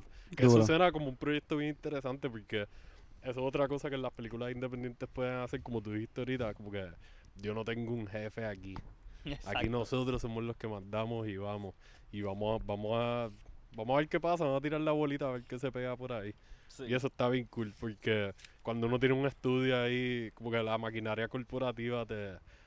Sí, te Eso pasa con muchos blockbusters de momento. Edgar Wright mismo, que yo sé que él no es un director independiente, pero cuando él lo cogieron para hacer la de Ant-Man, Edgar Wright tenía ese super largarete y el contraste con la indie. Él tenía un guion, like él es super geek de cómics y qué sé yo también. Ajá. Y él tiene un guion ya ready de Ant-Man, like como para el 2006, 2007, si no me equivoco. Y esto es way back, pa- antes de que el MCU oficialmente hubiese esperado. Ujú. Ah, wow. Sí. Se le da la oportunidad de él hacer la película de Ant-Man y tuvo aparentemente tantos problemas con Marvel y con ellos metiendo la cuchara que él se quitó. Obligado. Se me olvidó el nombre del otro director que él es bastante conocido también, pero más por blockbusters. Y él fue el que terminó terminando la, la Ujú. película como tal y cogiendo el crédito como tal. Yo, yo- yo tengo el presentimiento de lo que pasó ahí fue que eh, Edgar Wright quería hacer su película. Y de momento ellos dijeron, no, tenemos que conectarlo al universo. Y él dijo como que, ah, yo, Yo no estoy quiero- seguro que es lo más ah". probable hubiese. su- él es bastante inteligente y es buen escritor y director como para buscar la forma de conectar su película acá. Porque originalmente, según lo que yo había escuchado, él quería hacer Ant-Man throwback. Como lo que hicieron con Hank Pym, o sea, me imagino que la has visto. Sí, sí. Que enseñan el footage OG de él Ujú. siendo Ant-Man original y qué sé yo. Él quería hacer una historia, según yo había visto, más de Hank Pym, del Ant-Man original, pap, y de alguna manera u otra conectarlo. Él hizo el test footage, la escena del laboratorio que, que es la escena de él haciendo los combos, poniéndose chiquito, jalando al tipo por el brazo, poniéndose grande, ta, ta, ta, peleando con los guardias. Él hizo eso como un test footage antes de que la película lo hubiesen oficializado. Y Contra. Como que pues le pusieron la presión y es como que... eh, Sí. Fucking estudios, de verdad. Sí, Pero maldita sea. Pero yo me acuerdo que cuando él se, él se fue, que yo quedé devastado porque yo quería que fuese. Ant-Man dirigido por Edgar Wright. completa. El, el mejor, la mejor respuesta la tuvo Joss Whedon. No sé si se acuerdan, pero Joss Whedon lo, lo único que hizo fue que, que él es el director de, De Avengers, Avengers y la dos. ¿verdad? la 1 y Age la of 2, Ultron. exacto. Él, él lo que hizo fue, pues, posteó una foto en su Twitter, en su Instagram, con un con una barquilla de Cornero, así como triste, con la ca- cabizbajo y con la y, y alzando el, el Cornero, como que y yo Ajá, diablo, mano, yeah. es que esa foto ya expresa todo lo que yo siento por, porque Sí, somos muchos los de que estábamos en esa. Yo hubiese querido ver más trabajo de él ahí, pero Sí, whatever. pero Sí. bueno, Mira, si te quieres cambiar, bueno, te- te- no sé si Ah, te sientes bien. como el capurria. estoy Ahí. chilling, estoy chilling. Cool, cool, ese pique está de nuevo Está bien bueno. interesante porque No, me vi- gusta ese approach. y vino premiado, vino premiado con guion y toda la pendeja. ¿Verdad? Después nos pasa eso y a ver dónde lo puedes conseguir, no se puede conseguir. Porque en verdad me llama mucho la atención. ¿Cuál? Este, El pique que tenía y el, lo- y el guion. Ah, de Blue, in the y Face in the. Exacto. Podemos hacer un movie day, un movie night. Duro, cabrón. Bueno, Esos son uno de los planes que tenemos, maybe hacer un movie night. Sí, maybe vengan eventos de Cinema Blog pronto, dependiendo de cómo corran las cosas. Y colaboración con Maratón y Popcorn, te súper Full, full, full. Tienen que venir. Unir fuerzas. Yo So- cocino. Yo te-. Cristian, te Yo puedo te- ver yo te hago el prep. ¿Qué, qué, verdad? Te hago el prep. No, tú descansa. Ese día cocino yo. Oído, oído, oído y oído. So, Después que me- zumba, zumba tu Voy con próximo el pick. pick. Claro. Pues mira, estoy pompeado que encontré una película independiente. Esta película está independiente en todo momento porque la hicieron con 100 mil pesos y esa es la que hay. Y el Ah, director la editó, la escribió y la grabó él. Cuca Ah. Gómez style. En es una un ciencia ficción drama. Se llama Another Earth. Ay, Tremenda. ¿Sí? ¿Te gustó? Me encantó.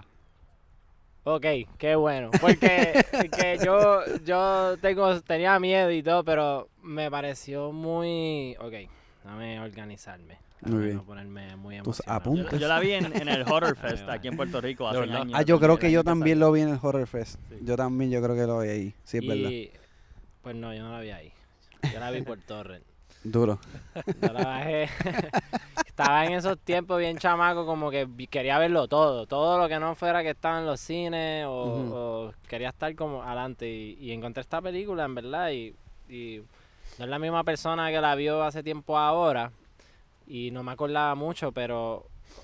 O sea, no me acordaba de detalles, pero me acordaba, me acordaba mucho de, de cómo estaba grabada. Me, me gustaba cómo la película constantemente es low budget. Este pero siempre que tira las tomas eh, está exagerando de que es un sci-fi en cuestión de que hace esos zoom así que se menean y de momento se va o estás caminando desde una esquina y el zoom es como, como cuando estás viendo esos documentales de los 90, 2000 de, de, de, de alguna narrativa de que hay un UFO Ajá. Pero sutil, porque todo es bien azul, hay, hay mucha depresión, hay mucho luto en, en esta historia. Mm. Hay, hay el choque de que hay otro planeta Tierra, eh, una duplicación. No se sabe qué es lo que hay. Y no quiero decir más nada, ¿verdad? No quiero dar detalles que eventualmente sucede, pero sí, se elabora, se, se puede saber qué es lo que hay allá. Qué loco. sí. Pero constantemente, pues, todo rodea alrededor de la historia de esta muchacha que, pues, es una chamaquita que, que todo iba bien con todos sus privilegios eh, de que ya iba a entrar a MIT y sucede un accidente bien fuerte de, eh, de automóvil. Ella junto a, otra persona que termina siendo, o sea, la, ella no termina perdiendo nada. eh, en cuestión de vida, pero a la otra persona que llega a tener accidente, pues hay unas unos pierden vida y pues, Claro. ahí es el ahí es que empieza Ya, el regret, empieza sí, rápido, eso no es eso no es una película bien corta, en verdad. Y me gusta cómo cómo es la música porque eh, yo estoy tratando de no dar detalles, pero en verdad voy a decir una escena y me gusta mucho en cuestión de una de las personas que ella Spoiler alert. spoiler, alert, ella Spoiler, choca, spoiler. el- es, un- es una persona que es un profesor de música y es un, un compositor y toca con él le enseña a ella cómo él utiliza una sierra para como instrumento o sea lo toca con un Yo creo que yo he visto videos de. Como Exacto, eso mismo. sí, sí. So, le da, el sonido que hace eso es aumentando la, la, la, el sci-fi, la cultura del- de los sonidos, pero todo es tan cheap en la película, ¿verdad? Todo es bien cheap, casi sin esfuerzo, pero la historia te sigue, te sigue cogiendo porque visualmente cuando ella está caminando, está pasando, tú ves el, el otro planeta Tierra atrás todo Ajá. el tiempo. Ok. Porque pues eso es lo que está sucediendo, eso es lo más importante de la película, lo único que eh, todo se basa en el cuestionamiento de que si hay otro yo, si esa persona Exacto. los mismos Ahora que me que acuerdo, yo, exacto. si Sí, sí, sí. nada, Fue bien loca esa película. encontrarte a ti mismo y preguntarte A mí me impactó, de hecho, como que la promo estuvo, estuvo buenísima, como que como la vendieron. No sé si te acuerdas, para el Horror Film Fest, yo como que decía, diablo, esta película se ve súper interesante. Sí, será como bastante grande, como que le dieron Ajá. bastante promo a esa, como hey, chequense esto. Exacto. Y la cuestión lo que hicieron con, lo, con las gráficas de los dos mundos, como que era bien appealing. sí.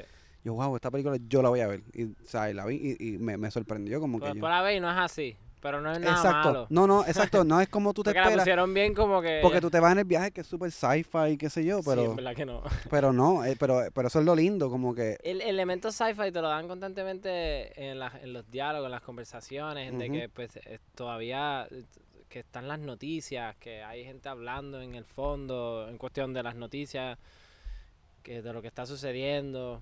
Es como lo mantiene vivo. Y por eso es bien appealing. Nada, con 100 mil pesos logró que 1.9 millones, algo así. Logró That's algo. a profit. That's a Mm, profit. Full. Oh, haciendo paréntesis, chequeé lo del euro. Bajó bien cabrón. Es, es 89 centavos ahora el euro y ¿De un verdad? dólar el americano, sí. Eso yo no lo había Oh, visto. wow, ok. No lo había visto.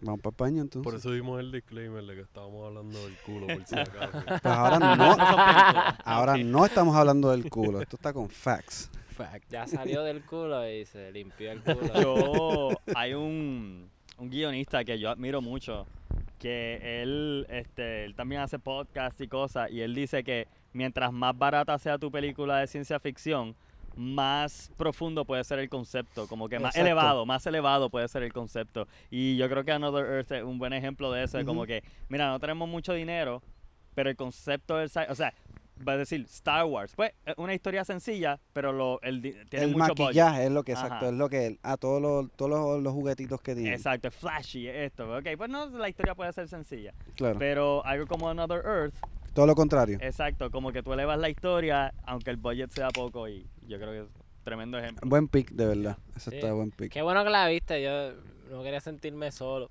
Estúpido, yo también la vi, te dije. no ¿Tú la viste? Sí, te No. dije, sí, te lo dije. Ya, tú no, me haces me caso. dijiste. Ahora mismo estaba hablando de eso. Sí, yo la vi, yo la vi en Estoy el horror film. Sí, hoy. Estoy Ya no eres- callado hoy. ya no eres mi amigo. no sé qué me Eso pasa. es lo más caro que la vieron en el mismo sitio, lo más probable el mismo día. lo Probablemente. No, Ah, no, ¿tú no, la no. viste? No, no, o sea, nosotros dos lo No, vimos. yo sí, yo sé. Pero en verdad estuvo buena. Yo sé que no te importa mi opinión, pero me gustó. No, no, a nosotros Claro, nos no, importa. así. Estoy jodiendo. Me suena muy buena y a mí me gusta. Voy a tener que darle el break. No admito que no había escuchado mucho de ella.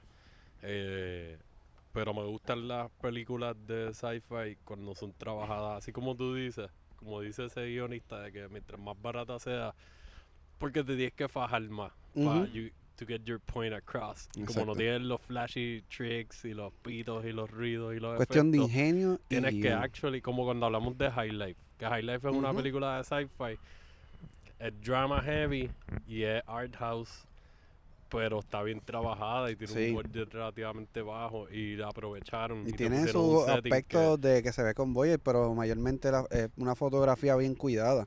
Que es simplemente escenografía, un poco de vestuario y buenos tiros. Y y ya. trabajan bien los problemas que están enfrentando Sí. y las repercusiones que tienen, cómo Yes. modifican a los personajes. y Exactamente. qué sé yo, que pues es verdad, yo vaqueo eso y estoy de acuerdo con, ¿cómo se llama el guionista? Él se llama, eh, tú de seguro lo conoces, lo- bueno, él es el, el, el co-guionista de Sinister y Doctor Strange. Él es el de. Junk Food Cinema. el de Junk Food Tacho, Cinema, man, sí, no me acuerdo cuál- Cargill. Cargill. Cargill, Robert C. escucho, ese Cargill. es de los pocos podcasts de cine que yo he seguido escuchando regularmente porque ellos se enfocan mucho en películas de género. Ujú. y, Él era crítico de cine. y creo Yo- que él escribió para Marvel, no sé si por una serie o trabajó ayudando por unos guiones. Escuché en uno de los episodios, maybe, Ah. like, fue como consultor de guion o Ya. algo, no nada oficial.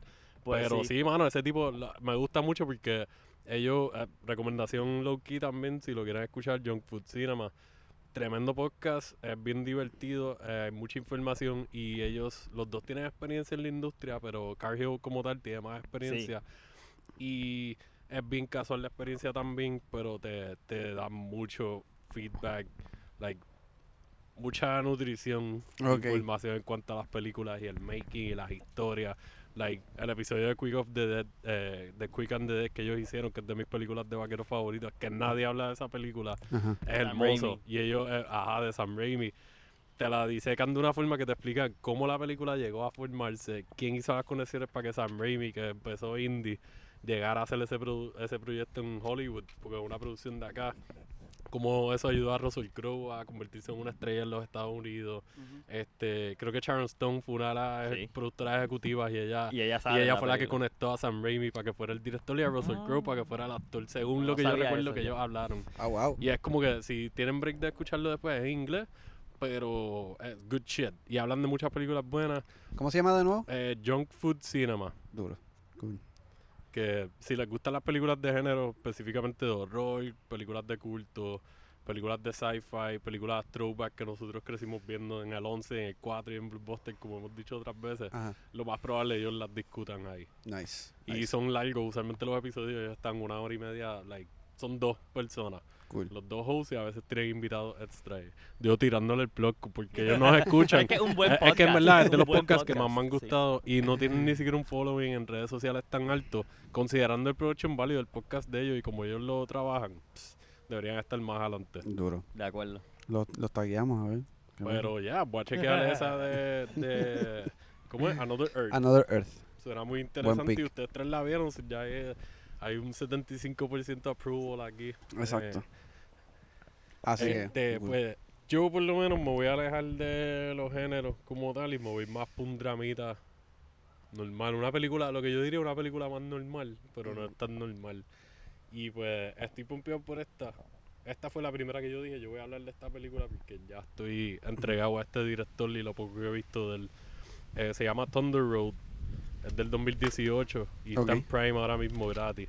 Es una producción americana, el director, guionista, es Jim Cummings, él es el protagonista, él trabajó como compositor en la película, trabajó en efectos visuales que no entiendo, de momento me, me glitché yo, esta película no tiene efectos especiales, pero pues maybe algún CGI random Claro. o algo, el trabajo en Sí, eso los que no se dan cuenta uno. y fue coeditor. So, él- él- este cabrón estuvo en todo el proceso de hacer esta Cuca película. Gómez style. El budget fueron 200 mil dólares aproximadamente. Y, mano, esta película es kind of heartbreaking en cierto sentido, pero a la misma vez el aspecto cómico te la te jala. Te saca a veces de los momentos emocionales, pero yo creo que te ayuda para darte ese conflicto de qué es lo que está pasando en la historia. Y pues nada, como corre todo es, Jim Cummings hace de un guardia en un pueblo Ok. allá afuera y su mamá acaba de morir. Entonces, pues él está de luto y él le hizo una promesa a su mamá que le iba a ser un mejor papá. Él está divorciado y tiene una hija como de nueve años o algo así. Va a ser un mejor papá en honor a ella. eh, le va a enseñar a su hija y qué sé yo. Y pues tú ves la relación complicada que él tiene con la ex esposa, Ajá. la relación complicada que él tiene con su hija, el impacto emocional que tiene la muerte de su vieja. eh, eh, es fuerte. Y el intro puedo admitir que es de las cosas más cringy, más graciosas y a la misma vez kinda sad que yo he visto en cualquier película. Es súper raro, no, no hace ni sentido como lo digo, pero cuando lo vean van a entenderlo. Cool. Este, y pues yo creo que este hombre aprovechó esto para exponer un poco la presión emocional y, y psicológica que sienten los guardias. No estoy diciendo que él lo haya hecho como para tirarle el mensaje de que los guardias son buenos, Blue Lives Matter y qué sé yo, no, Ajá. nada político como tal, lo veo más como humanizando. Un ser humano y sus circunstancias. porque muchas un- veces se nos olvidan que los policías, pues mira, hay unos que son unos cabrones, esa es la verdad Claro. pero hay gente que se está arriesgando de verdad y, y que de verdad quiere hacer cosas buenas. Y aquí él te lo presentan como un personaje que man, es su pasión. Él es un policía decorado, respetado en la comunidad, por lo menos policíaca. Eh, no es la persona más cool del mundo y qué sé yo, pero es una persona línea. Que tú dirías como que, pues tú no serías maybe mi mejor amigo, pero si me invitaras a un barbecue a tu casa, yo iría porque pues... Escuché tus historias. Oh, exacto, y puedo tener un heart to heart contigo de otras cosas, aunque yo Claro. no sea igual que tú. Y tengo que decir que el balance del drama y el humor negro y lo absurda que se siente a veces es como que sentí flashbacks de Napoleon Dynamite en algunas partes Ah, wow. en tono de comedia. Y, y maybe si en algunos de los hijinks que pasan, los momentos dramáticos te bajan de que y te ponen like en la perspectiva de esta persona que tú dices como que bro, like yo te quiero dar un abrazo. Yo no te conozco y yo quiero like por lo menos pasarte la manita y como que mira, maybe no todo va a estar súper bien, pero la cosa se va a poner un poquito mejor. Qué lindo. Eh, tiene una escena de un emotional breakdown, mental breakdown, que es de las cosas más cabronas para mí, que me ha impactado por el simple hecho de tú no te lo esperas, cabrón. Y esto no es un spoiler, esto es algo que cuando yo sé que ustedes van a ver esta película en algún momento y van a decir, De hecho, este cambio, like M. Night Shyamalan no te ha hecho un twist tan sutilmente. y es una comparación bien injusta porque estamos hablando de twists de la historia overall versus un twist en una escena que te da tanto peso emocional y tantas cosas que tú dices como que... "Ah, ¿Qué está pasando aquí? Like, ¿Cómo esto va a seguir? Like, bro, vámonos, vámonos, chicos, ya, ya, ya, ya. Yo creo que esta película se acabe ya. de hecho, Sebastián, shout out a Seba, que ha estado en este podcast ya dos o tres veces. Ya, él estuvo en uno de los, dos de los últimos episodios. Exactamente. Él no se callaba la boca para decirnos a, a mí y a unos panas que la viéramos. Porque me, ajá, me dijo que los primeros, primeros minutos de la película son de las cosas más impactantes que él ha visto, de las cosas más cautivadoras que él ha visto. Man, es que es lo que te digo, tiene un contraste entre el, el valor emocional triste y, y la desesperación y qué sé yo, versus el silliness. Ujú. Y pues digo lo de Napoleon Dynamite, pero Napoleon Dynamite pues straight up una película de comedia súper Claro. absurda y bien quirky, qué sé yo. Y es que tiene shades de eso, pero este cabrón hizo algo diferente. Él hizo otra película que salió el año pasado que fue low key de las más que me gustaron, que se llama The Wolf of Snow Hollow. Ok. Eh, Está para alquilar en Prime. Yo la alquilé hace un tiempito y la vi por, por haber visto Thunder Road. La vi como un día de diferencia. Thunder Road también está en Amazon, ¿verdad? Thunder Road está gratis en Prime. Exacto. Está, la pueden conseguir gratis. Cool. Y Wolf of Snow Hollow es otro, él es el protagonista de nuevo, guionista, productor y director. Y, otro- VFX. y, ¿Cómo? Y, y también el VFX director. Eh, no estoy seguro. Pero esa yo la vi también porque me había llamado la atención antes de ver Thunder Road porque sale Robert Forster, que es el que hace de Matt Cherry en, en Jackie Brown. Jackie Brown, y ya. él sale que en, en paz descanse. que en Que paz en paz descanse. descanse, Él exactamente. salió en Breaking Bad, salió en El Camino, creo que sale en Better Call Saul. Tremendo no, personaje. Kind of spoil, no, sale por ahí, whatever. Sí. Y pues este fue creo que el último papel que él hizo antes de morir, o uno de los últimos dos o tres. Y eso para mí, like, yo, yo crecí siendo fanático de Quentin y el personaje de él, irónicamente, es de los más que me han gustado en todas las películas de Quentin por lo, like, super chill. Y like, es un Él es doncito. él Este es- cabrón, él sabe lo que tiene que hacer, pero él está Y como tiene que, un temple like, cabrón en todas las y la películas. cara, cabrón. El tipo siempre tiene una presencia super cool y qué sé yo. Y en Snow Hollow, este hombre lo dirige súper bien. Él hace el papá de Jim. Comics en esta. Pero son dos películas bien diferentes. Ok. En Snow Hollow mezclan elementos de horror y thriller y qué sé yo. Y acá es más drama y humor negro. Eh, la, exploran un poco lo de la qué sé yo, la complicación de la amistad, de que cuando a veces uno está bregando con sus propias cosas y una de tus amistades está pasando por algo bien fuerte y maybe tú no te diste cuenta de los detalles porque está enfocado en tus propios percances y cómo a veces pasa algo para darte ese snap de que mira, en Claro. verdad esta persona necesita no tú no tienes que cargarlo como un bebé, pero como que el vaqueo, o sea, es tu Sí. es tu compañero, whatever. Cool. Y ese aspecto me gustó mucho, like, ustedes saben cómo yo soy con mis amistades y qué sé yo. Sí. Y aprecio mucho eso cuando lo trabajan de una forma empática en las películas y aquí lo manejaron bien. Y yo creo que Jim Cummings es de mis up and comers, me atrevo a decir por lo menos de directores o cineastas americanos. Eh, lo tengo ahí de los más que estoy pendiente porque ya las, las dos películas, Thunder Road está basada en un cortometraje que él hizo que se llama Igual. Ok. Y pues lo que hizo fue elaborar la historia más y hacerle un largo Hizo un buen trabajo entonces. full, cabrón. Y pensé que estas películas salieron a dos años de diferencia y tienen cosas similares. So, él está dejando su estampa, pero a mí más son, like, whatever, bien diferentes. Cool. Eh, entiendo que ese es uno de mis indie darlings, no pun intended, eh, de tiempos recientes, porque el hombre es bien refrescante. La presencia de él en pantalla a veces me recordaba a, like, si Jim Carrey no se hubiese tirado hacia el lado full, como que más silly, y hubiese maybe embrace el comicness dentro del darkness de historias dramáticas veo algo de la parte de que tiene un Ok. fuerte como que parecido. Se parece a, a Jim Carrey en Be Myself and Irene. Ya. El Ah, crew ok. cut, flat Exacto. top, bigotito, qué sé yo. Un look así bien policía americano. De, Que hace un Obligado. policía también. Exacto. exacto. Irónicamente, eso, maybe eso puede ser un callback a esa película que a, a lo mejor fue una inspiración de él, de, de cuando él era más chamaquito. No Claro. sé. Me gustaría sentarme a escucharlo más porque me gusta el proceso del de escribir y, y es como que un director independiente que está haciendo las cosas bien. Cool. Está- A, a- le está a mí me da risa que, que tú dices, ah, apartándome de, del gé- de los géneros y eso, ah, yéndome por un- algo más dramático. Eso, mi película es, ah, ah, ¿cómo es? Thunder Road. Y yo, eso tiene exactamente el título de una película de género. Postapocalíptica o algo. Es como que esto es Mad Max. Mad Max. Y es súper opuesto. Es de cierto. a eso. Viaje. Son 200 Es mil pesos que analogía. lo, lo, lo crearon en una película bien gufia y, Cool. y es como que me hizo sentir como me hacían sentir las primeras películas independientes que yo estaba viendo cuando estaba último año de la high, principios de la universidad. Como dijimos en algún momento, no sé si fue en este episodio o en el otro, like este tono bien peculiar de las películas early 2000s. Sí. Y él está trascendiendo en cuanto a eso. Me gustaría ver qué puede hacer con más chavos. Y maybe con actores y actrices de mejor nombre o más experiencia. Ya con Robert Foster para mí se comprobó. Y otra de las muchachas que sale en Wilford Snow Hollow es... Se me olvidó el nombre ahora, pero ella sale yo creo que es en... eh, en Shameless o algo así. Ok. Creo que es la que hace de la otra hija de... Spoiler alert, de, de Frank. Ajá. Pues, No, y yo no- le mete también. Hay par de actores secundarios ahí de películas indies que están super cool, pero Thunder Road, give it a shot. Ah, Duro. Yo lo voy a hacer porque ya me he comido la mierda. Ya Sebastián me lo recomendó yo. dale. Sebastián, cuando escuches esto, que yo sé que lo vas a escuchar No me des.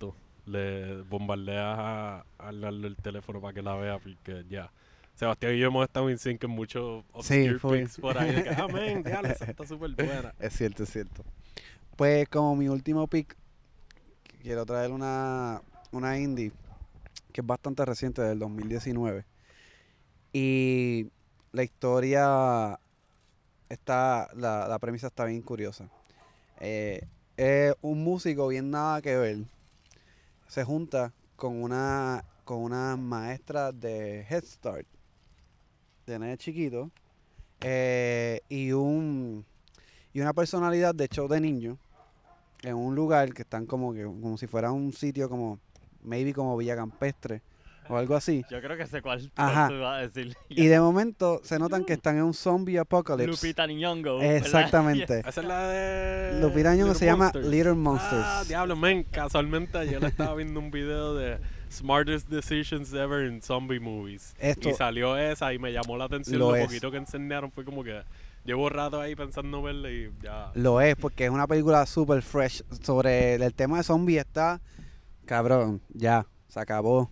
Zombies ya, ya se acabó por, por un rato, cabrón, ya, ya. Pero esta película, que es del 2019, trae un contexto bien fresco y es bregar con niños en un apocalipsis de zombies.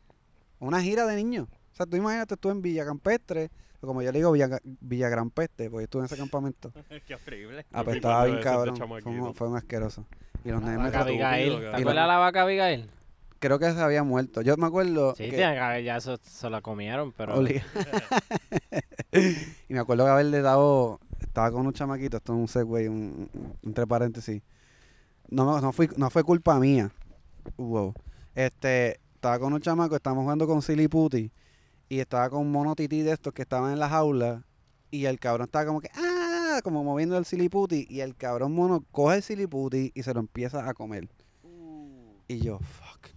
Yo me fui corriendo y dije, este cabrón lo mató. So, usted, exacto, ustedes posiblemente. Like, él lo mató y tú fuiste cómplice. Yo fui cómplice. Sí, fuck. Yo no puedo dormir. Yo puedo dormir, pero Eutanasia involuntaria. y, qué horrible. wow. Espero que el mono haya cagado Silly Putty y esté... Bueno, realmente ese seguro está vivo. Anyway, ese no es el punto. El punto es que Little Monster está súper nítida. O sea, Lupita Nyong'o, que es una de las actrices ahora que es un palo. O sea, ella y es muy buena actriz. Yo espero que ella siga metiéndola. No se quede en películas Oscar BTS y siga haciendo eso mismo. Porque Sí. ella salió en Oz, salió en esa. Que de hecho no ella- ella no la- le- Ah, la de Star Wars. Star ella Wars. sale, ella sale en... en- Ella sale en una. En Marvel, ella sale, ¿verdad? Que ella es la jeva de Black Panther. Exacto. Exacto, exactamente. So, como que se ha mantenido, ha mantenido un balance cool entre películas más serias o whatever y películas de género y películas y lo curioso es, yo no me acuerdo cuándo salió Oz, me viene en el 2018. 2019. 2019 Sí, también. sí, 2019. Pues lo curioso es que yo vi una entrevista de ella hace tiempo cuando salió Oz y ella dijo que ella no, no le encantan esas películas, de hecho no ve películas de horror, no le gustan, le da miedo. Y maybe tal vez grabó Oz y, yo, y dijo, pero esto está bien nítido. Pero lo curioso de esto es que esto no es una película solamente de horror, esto es una película de comedia. Bueno, el contexto se habla por sí solo. Y, y está bien curioso el cómo, cómo manejan la historia. O sea, y el, el personaje que sale de. que a mí me encanta este personaje. El personaje de la, el- del, del, per- el- la persona que es como una celebridad en show de niños. Ajá. Es Josh Gad. Que Él hace de la voz de Olaf en, Frozen. Frozen. Ah, sí, el exactamente. gordito. Exactamente. Y él es súper gracioso. Sí, él a mí me tripea. Entonces, Yo pensaba que le iba a hacer como que un Jack Black 2.0. A mí me tripea Jack Black en algunas cosas mucho. Pero pensaba que iba a ser como que ese tipo de vibe reciclado. Y es como que no, este cabrón en verdad es cómico. Sí, él es Eh. súper cómico y, y en esta me gusta mucho el contraste de esta película porque es horror comedia, comedia dark, claramente. Hay niños envueltos, pero la comedia es como que una dice, no voy a dar spoiler, pero como que algo que tiene que ver con los niños, como que me, como fuck, fuck the kid, Fuck the kids. que by the way, dijiste como que lo de la comedia se sobreentiende y me fui en un viaje de Niños puede- con un outbreak de zombies. Esto es lo más gracioso que yo he visto Claro, en mi vida. Como es obligado, cierto. esto es bien cómico. Es cierto. Pero ya, sí te entiendo, Qué horrible, qué horrible. Es que tú ves el póster y ves el trailer y ya tú dices, yo me voy a reír con cojones, pero va a tener violencia. by the way, esto es una decisión de, de arte, yo no sé, o sea, a propósito, whatever, pero la, la carátula es súper llamativa Eh, se porque siente es amarilla. sí. Ella es, ella, obviamente, una afroamericana espampanante, como sabes, que Ujú. tú paras. Cuando tú la ves, tú, la, tú paras. Porque es bella y, y es bien exótica. Y esta, esta, eh, eh, esta negra hermosa con un traje amarillo lleno de sangre. Ujú. Y ella así como super happy con un ukulele. Entonces, como que, anda, para cara, yo voy a ver. Y vi el trailer y yo, anda, esto, esta película está súper nítida. Esa es de las de Hulu que ellos han distribuido. Exacto. No sé si es una producción original de ellos o que Creo ellos que la no. cogieron y la, la distribuyeron. Ajá, yo creo que la distribuyeron. Y me gusta mucho ese, esa, mm, porque además de ser comedia, como dije, y, y horror, tiene momentos bien lindos. O sea, este momento de que ella es, ella es una maestra y su, y su trabajo es educar y proteger. Y aquí está a la máxima expresión Todo porque eso. tiene que defender, Y tengo que educar al educar al momento, de alguna momento manera y también proteger la psicología de los niños. Sí, que no quiero darle spoiler, Claro. pero tú la viste. Sí. No sé si tú la has visto. Eh, yo no la he visto, pero pues vi este spoiler en el conteo que les estaba diciendo, que va con eso mismo que tú estás diciendo, de una movida que ella hacen, cómo hacer el control de sus interacciones a través de este outbreak de zombies. En Exactamente. cómo manejar a los niños. Y fue como que, diablo, esto es hermoso. O sea, que es Exacto. una decisión que tú dirías, esto es súper pendejo, pero funciona para el tipo de historia que es. Y volviendo a lo mismo, entre una película de zombies es bien raro. Es más, lo que uno ve decisiones malas, porque obviamente por story points y qué sé yo, de vamos Claro. a mover las cosas. Pero este, eso que ella hizo con los chamaquitos y cómo iba a manejar todo en cuanto a, ser una maestra con ellos dentro de esta situación bien al garete, fue, un detalle bien, bien cool. bien- Sí, fue bien logrado, fue bien logrado. El, y, y, y al final es como bien... Me encantó, yo me, yo me, me- es como, como heartwarming, como que un final chévere. Y, y, y de verdad, me parece por eso que es una muy buena película indie, como que es una película bien extraña, con un tema de zombie, que aunque es un zombie que está súper explotado, pero es, un- es una idea refrescante, eh, con una actriz que, que es una actriz prometedora, pero Sí, que, se prestó para eso. mismo. Y, y los niños, los niños la rompen también. Que eso es bien difícil. Sí. Like, tener uno o dos niños que actúen bien y como que controlar y tenerle un corillo. Tienes una niños. gira, cabrón. Ajá. Y ella lo dijo en una entrevista, este, que creo que en la entrevista maybe había ahora que ahora que no sé si fue que grabó Oz después o antes de esta película, pero ella estaba ronca. Y no sé si han visto Oz, pero hay Yo me imagino que eso tiene que ver con, con, con Oz, con Sí. haber estado grabando en Oz. Eso yo también pensé. Porque va con una de las dos actuaciones que ella hace ahí. Exactamente eso mismo yo pensé. Y no sé, me pareció una película bien linda. O sea, eh, tiene de todo, comedia, eh, la cuestión de, de, de las relaciones, maybe de, de, de familia, este, las amistades o, o bregar con tus inseguridades, también eso es un tema. Este, de cuando niño que tú eres bien inseguro y de Mm. momento te tienes que enfrentar a tus demonios, pero literalmente tus demonios maybe son zombies. y y esa, ese aspecto estuvo súper nítido. No voy a decir qué pasa en una escena en particular que a mí me dio, ah, dale, tú puedes. You Tú can puedes, do you it. can do it. este, que estuvo bien nítida. So, esta película tiene de todo. Y está en, en Hulu, Little Monster, así que la pueden ver allí. Lo voy a meter porque mucha gente, like, los zombies son uno de mis géneros favoritos, aunque admito que la sobresaturación de, Claro. de pro- proyectos de zombies ahí al garete Fuck saliendo por todos lados. Desde Super Low Budget hasta, exacto, Walking Dead y Hollywood. Sí. Pero la voy a ver. Y a mí me gustan mucho las películas de horror y comedia. Ujú, A mí como que se balancean. Sí. Si lo hacen bien, se balancean perfectamente. Y que ya hemos hablado miles de veces de esto, la, la, como que la estabilidad que tienen los comediantes de hacer transicionar hacer películas de horror o dramas Sí. por el timing. Steve Carell. Todos estos caballotes. Tienen una oscuridad dentro de ellos. Claro, de eso se basa la comedia, de la tragedia. Pero ya hemos hablado miles de veces de esto, así que. Lo vamos a seguir hablando. Exacto. Eso no va a cambiar. ¿Cuál es tu, cuál es tu último pick? La última, voy a decir, esta es una película que para mí está súper underrated. Pienso que muchas más personas deberían verla. No sé por qué no pasa. Es una película, es una de mis películas favoritas ever. Sea, ever. Eh, y es una película con la cual me identifico un montón. A mí me encanta que él siempre tiene la pa, la película. Para la próxima voy a venir sí, preparado. Yo la traje, cabrón, me siento El como, one-upper. me siento como Este, culo. Y se llama Comic Book Villains. Uh, ¿Ustedes han visto esto? Yo no he visto esa película. muy Ok, interesante. Por favor, uh, cuando hagamos, yo yo haría esta la primera película que si hagamos, si hacemos un, Movie night. o algo, hacho. Mira, esta película eh, tiene un montón de indie darlings. Tiene a Natasha Lyonne, que es una de mis actrices favoritas, y ella sale en, en un montón de cosas independientes. Ella tiene su propia serie ahora que se llama Russian Doll. Esa Ah. es la rubia, la que salía en American Pie. Sí, ella misma. Que ella fue la co-creadora de Russian Doll, si no me equivoco, Sí, una de las productoras. Sí, eh, eh, ella, ella es la protagonista, ¿verdad? Y- Ella es la protagonista, y, sí. Y, y ella también sale en Orange is the New Black. Buenísima, me y no sé encanta ella. Ella es de mis actrices favoritas. Sale, sale este tipo, Carrie Elwes.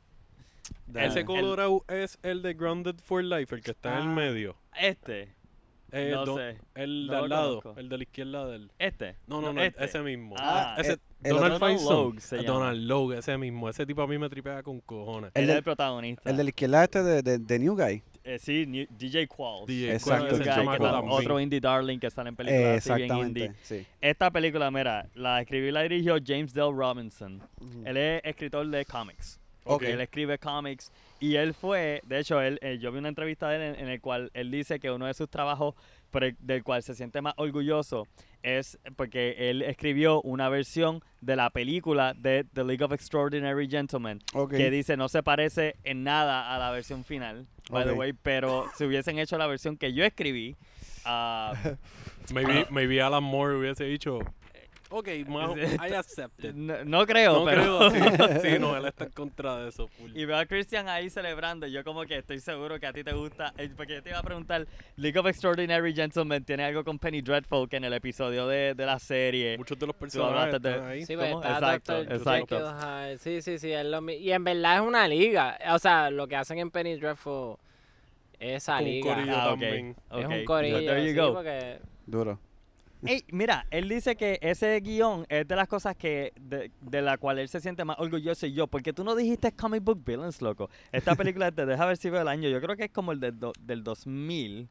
Ah, no estoy encontrando el año aquí. Donald Logue se ve súper joven ahí, ya él lleva rato por ahí.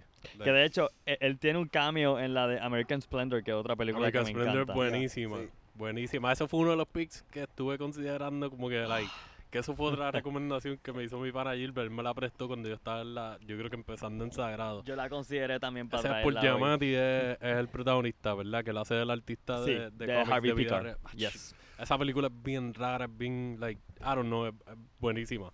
Pero esta película, Comic Book Villains, Ajá. ¿ok? Esta gente, eh, este tipo que vive, ellos, él tiene una tienda de cómics, ¿verdad? El, eh, Donald Logue y, y, eh, y Natasha Lyonne y este tipo, Rubio, también tienen una, una eh, tienda de cómics. Y ellos compiten. Y cerca de esa organización se muere este tipo, que era un coleccionista full y que tiene una colección priceless de cómics. De las la primeras, eh, los, los primeros issues impresos sin abrir, tú sabes, una cosa increíble. Y ambos quieren que la mamá del tipo que murió Ajá. les venda la colección. Ok. Entonces ellos van y ven la co- y la mamá deja que ellos la vean y oh my god y se obsesionan con eso. Entonces es la competencia es vamos a vamos a hacerle favores a la mamá para que nos dé la, la, tie- la- la colección a nosotros. Ellos quieren esa colección. Y eh, tú sabes, es una película, eh, bi- again, es de esas películas que se sienten bien indie, Ujú. son bien indie, son bien buenas, el guion es bien bueno. También los personajes son medio despreciables, excepto DJ Qualls. Claro. DJ Qualls Es adorable en Eh, un Yo creo que en todo lo que él único, sale, sí. como que usual, por lo general, es bien likable. Sí. Menos el cambio que, que hizo en Breaking Bad. Ah, no Ah, sabía eso. no, Me lo choteaste, sí. pero está ¡Ay. No, puñeta! Tranquilo, Es tranquilo, tú no no- importa. Ah. Es mi culpa por no, por no haberla visto todavía. Sorry. Anyway, DJ Qualls, a mí me encanta él. Él también es un indie darling. Este... Nada, y, y la película poco a poco se va volviendo de crimen. So, es, es- es como... es- es- Suena como un scam movie con, con comedia y like. Sí, No es drama, comedia pero, like, oscura, así. tiene drama, tiene crimen. Es, es como, es casi como una de esas películas que, que salieron que gracias a Quentin Tarantino, tú sabes, como que cuando Quentin Tarantino hizo, eh, y provocó este nuevo género de película que ahora todo el mundo... Pero, diablo, es que yo me identifico tanto con ella, ¿sabes? En la obsesión de querer tenerlo todo. Ajá. El yo viaje de coleccionista. Exacto, los coleccionistas, yo lo quiero, que lo quiero, tú sabes, etcétera. Y sencillamente, nada, me encanta, me encanta la película, una de mis películas favoritas ever. Así Bueno, que si se la ah, quieren pasar por ahí, vamos aquí la tienen. Y por favor vean Comic Book Villains. No es de superhéroes, es una película eh, basada en la realidad, ¿verdad? Entre comillas. Este, que eh, a pesar del título que se llama Comic Book Villains, pero hasta el título tiene una razón de ser y, y es, es simplemente excelente película, por favor ve. Es más, yo creo que es difícil de conseguir y, y de verla por ahí. Vamos a hacer un plan para que ustedes la vean. Duro. Y los que están escuchando, por favor, si la pueden encontrar, Comic Book Villains. Yes. No se van a arrepentir, es super underrated. Vamos a hacer un movie night y la vemos. De hecho, que Ah, sale Michael Rappaport. Michael Rappaport es un comediante bien fiado, actor. Él dirige, ha hecho un par de documentales. Él hizo un documental de A Tribe Called Quest. ¿Ah, si sí? les gusta la el hip hop, hace par de años. Irónicamente, un, un blanquito colorado. No sé si han visto los videos en Facebook del, del chamaco grabando un gato bien feo en el patio. ¡Ma! There's a cat in the yard. It looks retarded. y sale el gato. Ese es él haciendo esos videos. Buenísimo. Y él ha hecho un par de, par de documentales así como que low key, muy bueno. nice. Sí. Ese buen caso pick. está bueno, hay un corillo ahí de gente. Sí. Y está cool porque ese corillo, si es de principios de los 2000 esa película, más o menos casi todo, finales de los 90, principios de los 2000, era que estaban como que poco a En su poco. peak, sí. Exacto, porque Donald Logue, yo lo recuerdo de eh, Grande for Life, creo que es que se llama. Mm. La serie que primero vi de él, él salió en Sons of Anarchy, el personaje de él en Sons of Anarchy está hijo de puta. Like, de estos personajes que son un antagonista, pero te los están escondiendo desde un aspecto, no escondiéndolo, pero tienen esta barrera de que están en un lado poderoso y tú lo ves haciendo tantas cosas, like, ah, mamabicho, yo creo que te explota en la cabeza y es- es- hace- es- es- sirve el propósito. Irónicamente, después de verlo en tantas cosas, no he visto comic book villains, pero lo he visto en muchas cosas de comedia, super silly. Y el tipo es un duro, me gusta mucho. Es un character actor que ha estado por ahí también, medio low key. Cool. Pues, Pues, buen, buen el pick. 2002, by the way, es la película. 2002. 2002, sí. Buen pick. Vamos a verlo, vamos a hacer el movie night para eso. Buenas, ahora sí. Cristian está Yo, all over yo- the place. yo sé que esta serie me. ah, esta serie. Esta película. yo entiendo que es independiente, pero est- tuve que investigar, seguí investigando y me seguía saliendo que hasta la nominaron en la, pues, en la Liga Independiente. Eh, como estoy fuera de Estados Unidos, pues me sigue dando problemas y todavía yo dije, bueno, pues yo, enti- yo enti- la voy a zumbar. Ajá. La voy a zumbar. Sin, sin pena. So, me disculpo si alguien encuentra que no es Avatar de. James Cameron. Muchachos.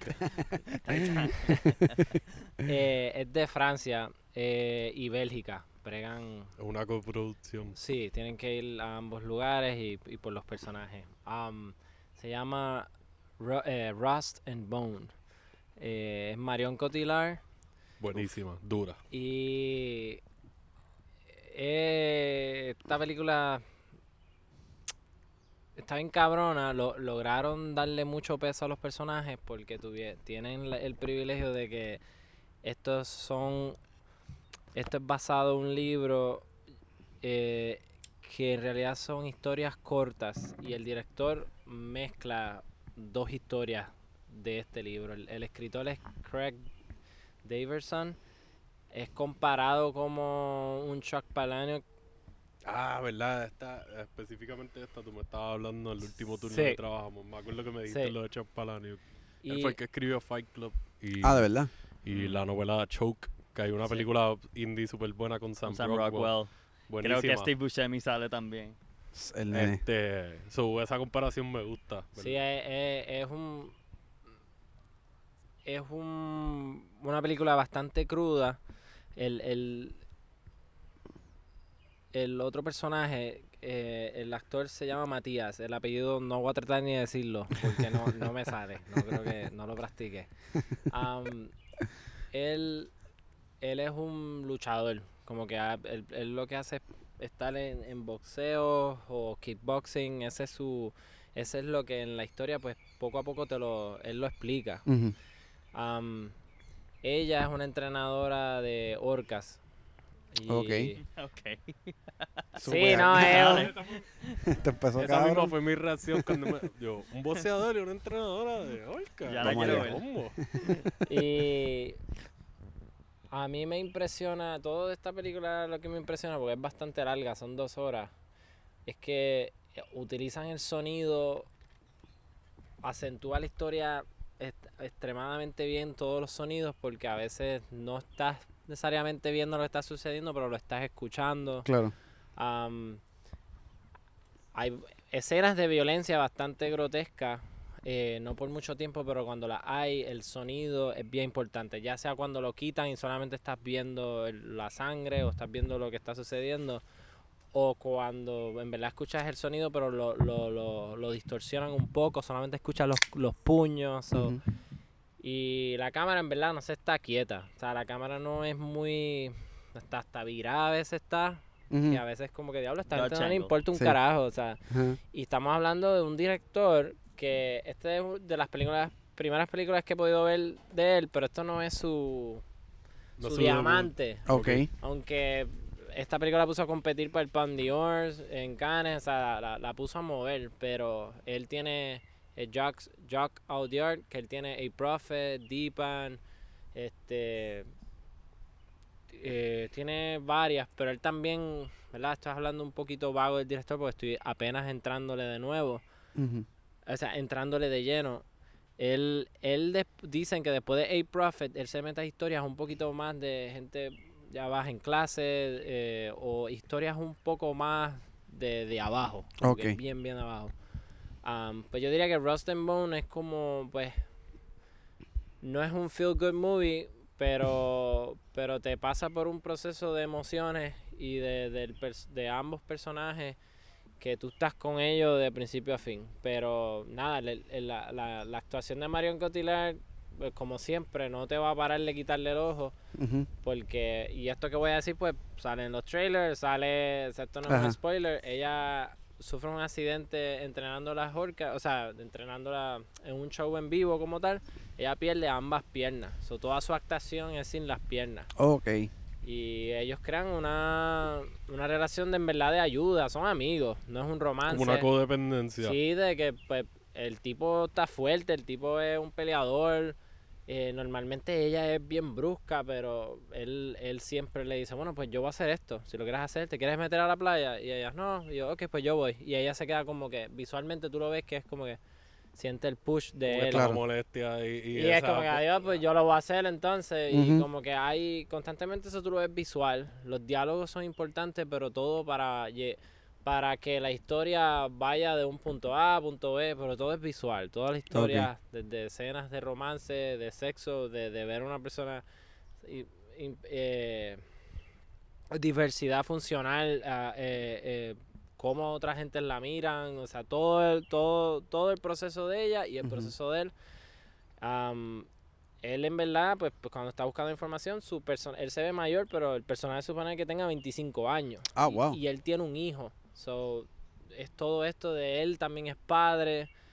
Y, y en verdad no es, el personaje de él molesta, o sea, la persona que lo vea se molesta con él, las decisiones, él es bien violento, hay mucha violencia y eh, a mí me gusta esta película porque hace sentir como cuando la gente se la antagoniza, cuando estás diciendo de la esquizofrenia, eh, antagoniza a la gente, pero, bueno, hay gente que tiene un rol.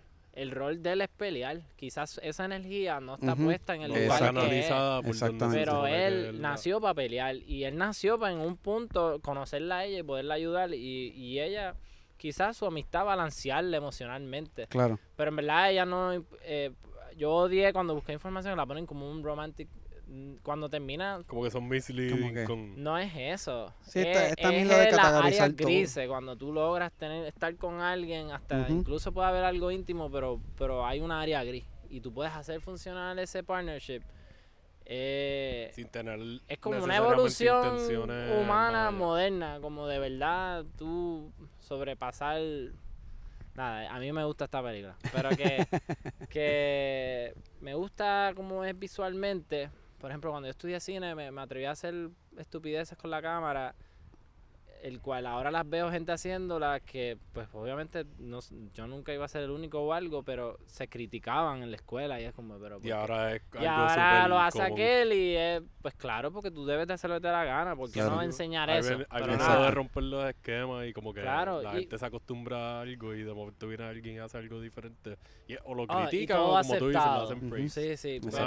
Nada, en esta película me gusta mucho escenas que, que tú ellos están hablando o algo está pasando y en verdad están tirando a la sombra de ellos. No es como que hay un new wave y Claro. un viaje, no, es que de momento pasa y ya se va la escena a otro lugar. Nice. Y a veces explota las imágenes, cuando está en la playa se ve todo explotado, como que yo por un momento dije, diablo, yo, la película no ha bajado bien, como que tú sabes, cuando Sí, tú como la- que pues está yo- buffering o sea, algo sí, y la porque yo la renté y yo dije, diablo, no, y es que está explotada, o sea, y es eso. Que es eso fue una decisión estética de Sí. cuando la grabaron. Exacto. Y siento que, que te logran meterte como que en la cabeza de ellos. Y, y entonces me gusta mucho el soundtrack. eh, me gusta, de verdad me gusta mucho Alexandre Desplat. Eh, pero aparte de eso, mezclan un montón de canciones pues, regular, porque está bien random, ponen una de Katy Perry varias veces, nice. que fue criticada en la película. Como Ay, que- que se me un pero bicho. es, es, un, es una película que tiene como una mezcla de todo. Y es Es real. es una, es una es- son dos personas y ya. y- Exacto. Pero que Cool. ¿Dónde, ¿dónde fue que la viste? esta, bueno, esta yo la logré ver. Bueno, tú dices, ah, reciente la tuve que alquilar por Amazon Prime. Ok. La tuve que alquilar por Amazon Prime. No, Yo no recuerdo haberla visto ahora mismo ninguna. cine.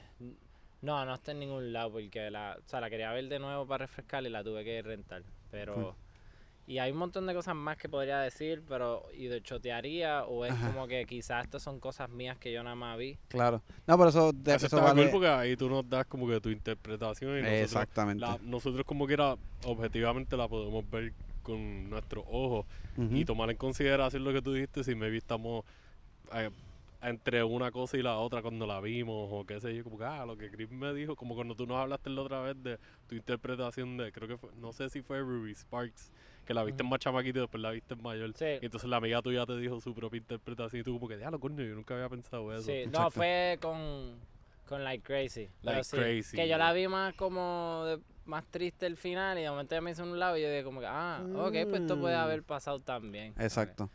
Pero sí, Rustin Cool. una película que me gustaría que la vieran para saber, para saber qué opinan de verdad, porque no es, no es diablo, wow, pero hay veces que yo no paro una película, pero y no es tan fuerte, ustedes estoy seguro que han visto películas más fuertes, pero escogen un momento como que pa, tú dices, ah, ahí viene, algo, algo va a pasar.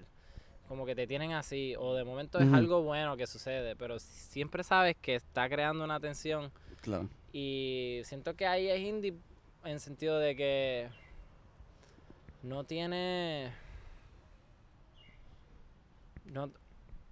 Es que no tiene. No se ve. O sea, se ve. Quisiera saber si puedo. Ah, interesante. Yo nunca he leído los guiones, debería. Pero esta fue una de las únicas películas en mi vida que yo me senté a leer un guion. Y era Ok. bastante largo. Y se nota que me hicieron un montón de cosas porque mucho del guion fue extraído de, de- de páginas del libro, de la, pero porque ellos lo estaban mezclando todo, eso tenía mucho diálogo. Pero todo en el, en el guion era escrito, like, no de diálogo, de lo que estaba sucediendo, lo que estaba sucediendo. Pero todo fue, se nota que también improvisaron. Y Esos son elementos, son esencias de películas indie. So, me pareció, Cool. pero fue, fue carita, sí. sí. Sí, pero que tiene por eso que tiene corazón como de indie. A Eso es lo que me refiero. Sí, la forma que también la, la, la pudieron distribuir, es el o sea, también contar que es de Bélgica. Eh, pero como dije, tengo que, siento que debo investigar más de sobre lo del indie, pero, pero estoy seguro que, que puede contar. For the, Suena- ti- suena for the time being, la vamos a aceptar. Exacto. Ajá. ¿Y Pues cuál es tu último pick? yo, yo vuelvo para US. Yo en este, lo que hablamos ahorita, como que ah, las películas independientes, en Estados Unidos salen un montón, la, es más fácil de conseguir. Pero esta, yo sé que si tú no la has visto, Antonio, te va a llamar porque tú me hablaste de que me escuchaste hablando de esta gente. es dirigida por Justin Benson y Aaron Moorhead Mm. Y está escrita por Justin Benson. Ellos son un dúo de directores y guionistas independientes eh, americanos que llevan ya un par de años haciendo películas de género. Hicieron Resolution, habían hecho un par de cosas por su lado cada cual, pero hicieron una de horror cómico que se llama Resolution, Sí. que tiene que ver con... No time travel, pero algo así. Algo parecido. Problemas con el time space continuum Exacto. y whatever. Y pues luego hicieron The Endless. Hicieron Spring primero, que es la que yo escogí para este episodio. Pero hicieron The Endless, que es como una sec no es una secuela, es una expansión del universo que crearon Resolution. Con más Ok. chavos, so pudieron trabajar la historia mejor y conectarla. Los mismos actores que salen en Resolution salen haciendo los mismos personajes acá. Y tú ves, te da una resolución de, oh, esto fue lo que le pasó a estos personajes acá. Ya yo sé que es la que hay. Pero Spring me gustó para este pick porque ellos la grabaron en location. Eh, parte fue en Estados Unidos, pero mayormente fue en Italia Ok. y lo escuché o leí una entrevista sobre ellos que les preguntaron sobre eso, como que, ah, mira, ¿cómo fue de empezar Resolution con 20 mil pesos, producirla a, a llegar a hacer Spring, grabarla en Italia? Y ellos estaban hablando como que, mira, hablamos con muchos productores, amistades de nosotros, gente que conocimos no y todos nos dijeron, no se vayan a grabar en Italia, va a ser súper caro, qué sé yo. Y ellos conectaron con un pueblito bien cool que aparentemente Sí. tiene muchos beneficios para grabar si ir allá y qué sé yo, y pues se fueron a grabar en location full porque ellos lo que pensaron es como que, ah, no grabo en Italia. 75% de la historia es en Italia. ¿Qué carajo yo voy a hacer? Exacto. y ningún sitio en Estados Unidos se parece a los pueblos Para de Italia. nada. Como hablamos de, de Little Hours, el feeling. Like, te llevan por esta comunidad de Italia, Que like, si es aquí o no lo la hago. arquitectura, tú ves todo, la costa, cómo se Ajá. siente. No es una costa de aquí de Puerto Rico, de allá de California. Es como que tú estás en otro mundo. Y pues básicamente esta película es un genre bender de película romántica con elementos de horror. Ya. Y la historia sigue a este personaje que el chamaco es Lou Taylor Pucci. Él sale en el remake de Evil Dead. No sé si lo han visto. No, no la he visto. Buenísimo, a mí Buenísimo. me encantó. de Me Fede dicen que está bien buena. que es uruguayo. Yo, creo que yo te había hablado de él. Sí. Es súper buen director y guionista. Y pues Lou Taylor Pucci es lo más cangri que la ha hecho, por decirlo así. Ha hecho muchas cosas independientes y un par de series. Y Nadia Helker, que es una actriz alemana, modelo, que en verdad le mete. Eh, le falta un poquito todavía, creo, pero si sigue haciendo películas así indie, como que se va a pulir lo suficiente para subir más. Ella salió en The 100, la serie de CW Ajá. que es como de sci-fi también, Sí. y Allegiant, que las películas estas como twins de sci-fi romance. Ya. Eh, pues está siguiendo el personaje de Lou Taylor Pucci, que él- su mamá muere en los Estados Unidos, y pasa un revolú que él se reubica a Italia, bregando con el luto y con toda la situación. Eh, tiene un mejor amigo que el que hace, le voy a dar un shout out a Jeremy Gardner, es el actor que hace el mejor amigo, él es otro director de películas indie de horror que ha estado por ahí haciendo nombre. Hizo una película de zombies que se llama The Battery, hizo otra romántica de horror que se llama After Midnight, las dos son súper... No son las mejores películas del mundo que van a ver, pero es como que ya lo deberían hacer más películas así con más chavos Ya. para que funcionen. Y pues él, él es el que lo aconseja, como que mira, maybe deberías tirarte a viajar o whatever, termina en Italia. Y en Italia conoce a esta jeva y empieza el cortejeo. Y él, él breando con el luto, Ujú. estoy reubicado, estoy en un sitio nuevo, está el culture shock, yo no sé hablar italiano. Yo estoy Ajá. aprendiendo a trabajar acá, buscando el guiso y, y a la misma vez conecto con esta jeva y como que hay break. Y poco a poco, mientras está en el proceso de cortejo, él se da cuenta que hay algo como que medio raro con la muchacha. Y, y pues se desenvuelve todo de una forma que tú lo que ves es la conexión que ellos están haciendo y cómo ambos mundos están chocando, pero a la misma vez te están tirando este undertone de que hay un elemento de creature feature y no quiero decir Lovecraftian, pero se puede ver la inspiración de lo Lovecraftian por el viaje Ujú. de horror cósmico, cosas que son fuera de nuestro entendimiento y pues esto es así porque es así desde toda la vida yo estoy aprendiendo cómo es esto ahora y es- es- súper weird, mano, es porque a mí me gusta mucho Sí. cuando combinan géneros, ahorita hablamos de la comedia y el horror y esto es un género que hablamos de Jim Jarmusch él hizo la eh, Only Lovers Left Alive. Eso es técnicamente un genre bender de art house indie cinema con horror y con romanticismo. Pues esta gente hicieron eso, pero más indie true and true sin el elemento art house. Bien grabada, los chavos están bien puestos. Sí, Tiene CGI, pero lo usaron en donde tienen que usarlo. El diseño muy de bueno. criatura está Está on cabrón, point. sí. On point. ¿Tú la llegaste a ver? claro, sí, te acuerdas que tú me, la, tú me la recomendaste, pues es como ellos tienen como tres películas que son Ellos como... han hecho esas tres películas que Exacto. mencioné son como que las que los tienen Que no he visto la última, Ellos en- hicieron Synchronic, ¿Ya por la viste? alquilarla, no. La, po- la La podemos alquilar pronto y como que para y verla. la, la vemos, sí. Y actually, para que ustedes vean cómo puede llegar alguien a moverse en la industria y gracias a proyectos independientes como este, estos cabrones empezaron por lo menos colaborando juntos haciendo esta película de Resolution por 20 mil pesos y ahora mismo Marvel los cogió a ellos para dirigir episodios de la serie de Moon Knight que va a salir. Mm. Que ellos están empezando a invertir chavos con cojones en la serie. Y pues, volviendo a lo mismo, no hablamos tanto de esas películas aquí, nos enfocamos en otras cosas, pero esa, that's a big deal. Tú empezar Claro. de 20 mil pesos a maybe una serie que tenga un budget de, digamos, 50 millones de dólares. Ujú, Shit. Y que tiene que ver con cosas que ellos ya han trabajado, como que Mindfucks. Claro. Eh, para mí, ellos son, yo diría que los top que tengo ahora viendo en, en directores y guionistas independientes americanos. Porque ellos son el ejemplo perfecto ahora mismo de cómo tú puedes hacer mucho con poco.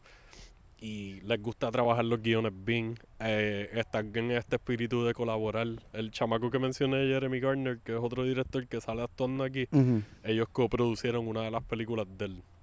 Y uno de ellos sale actuando ya. Y creo que lo ayudaron a escribir y lo más probable dirigiendo como que, Mary, si hace esto, whatever.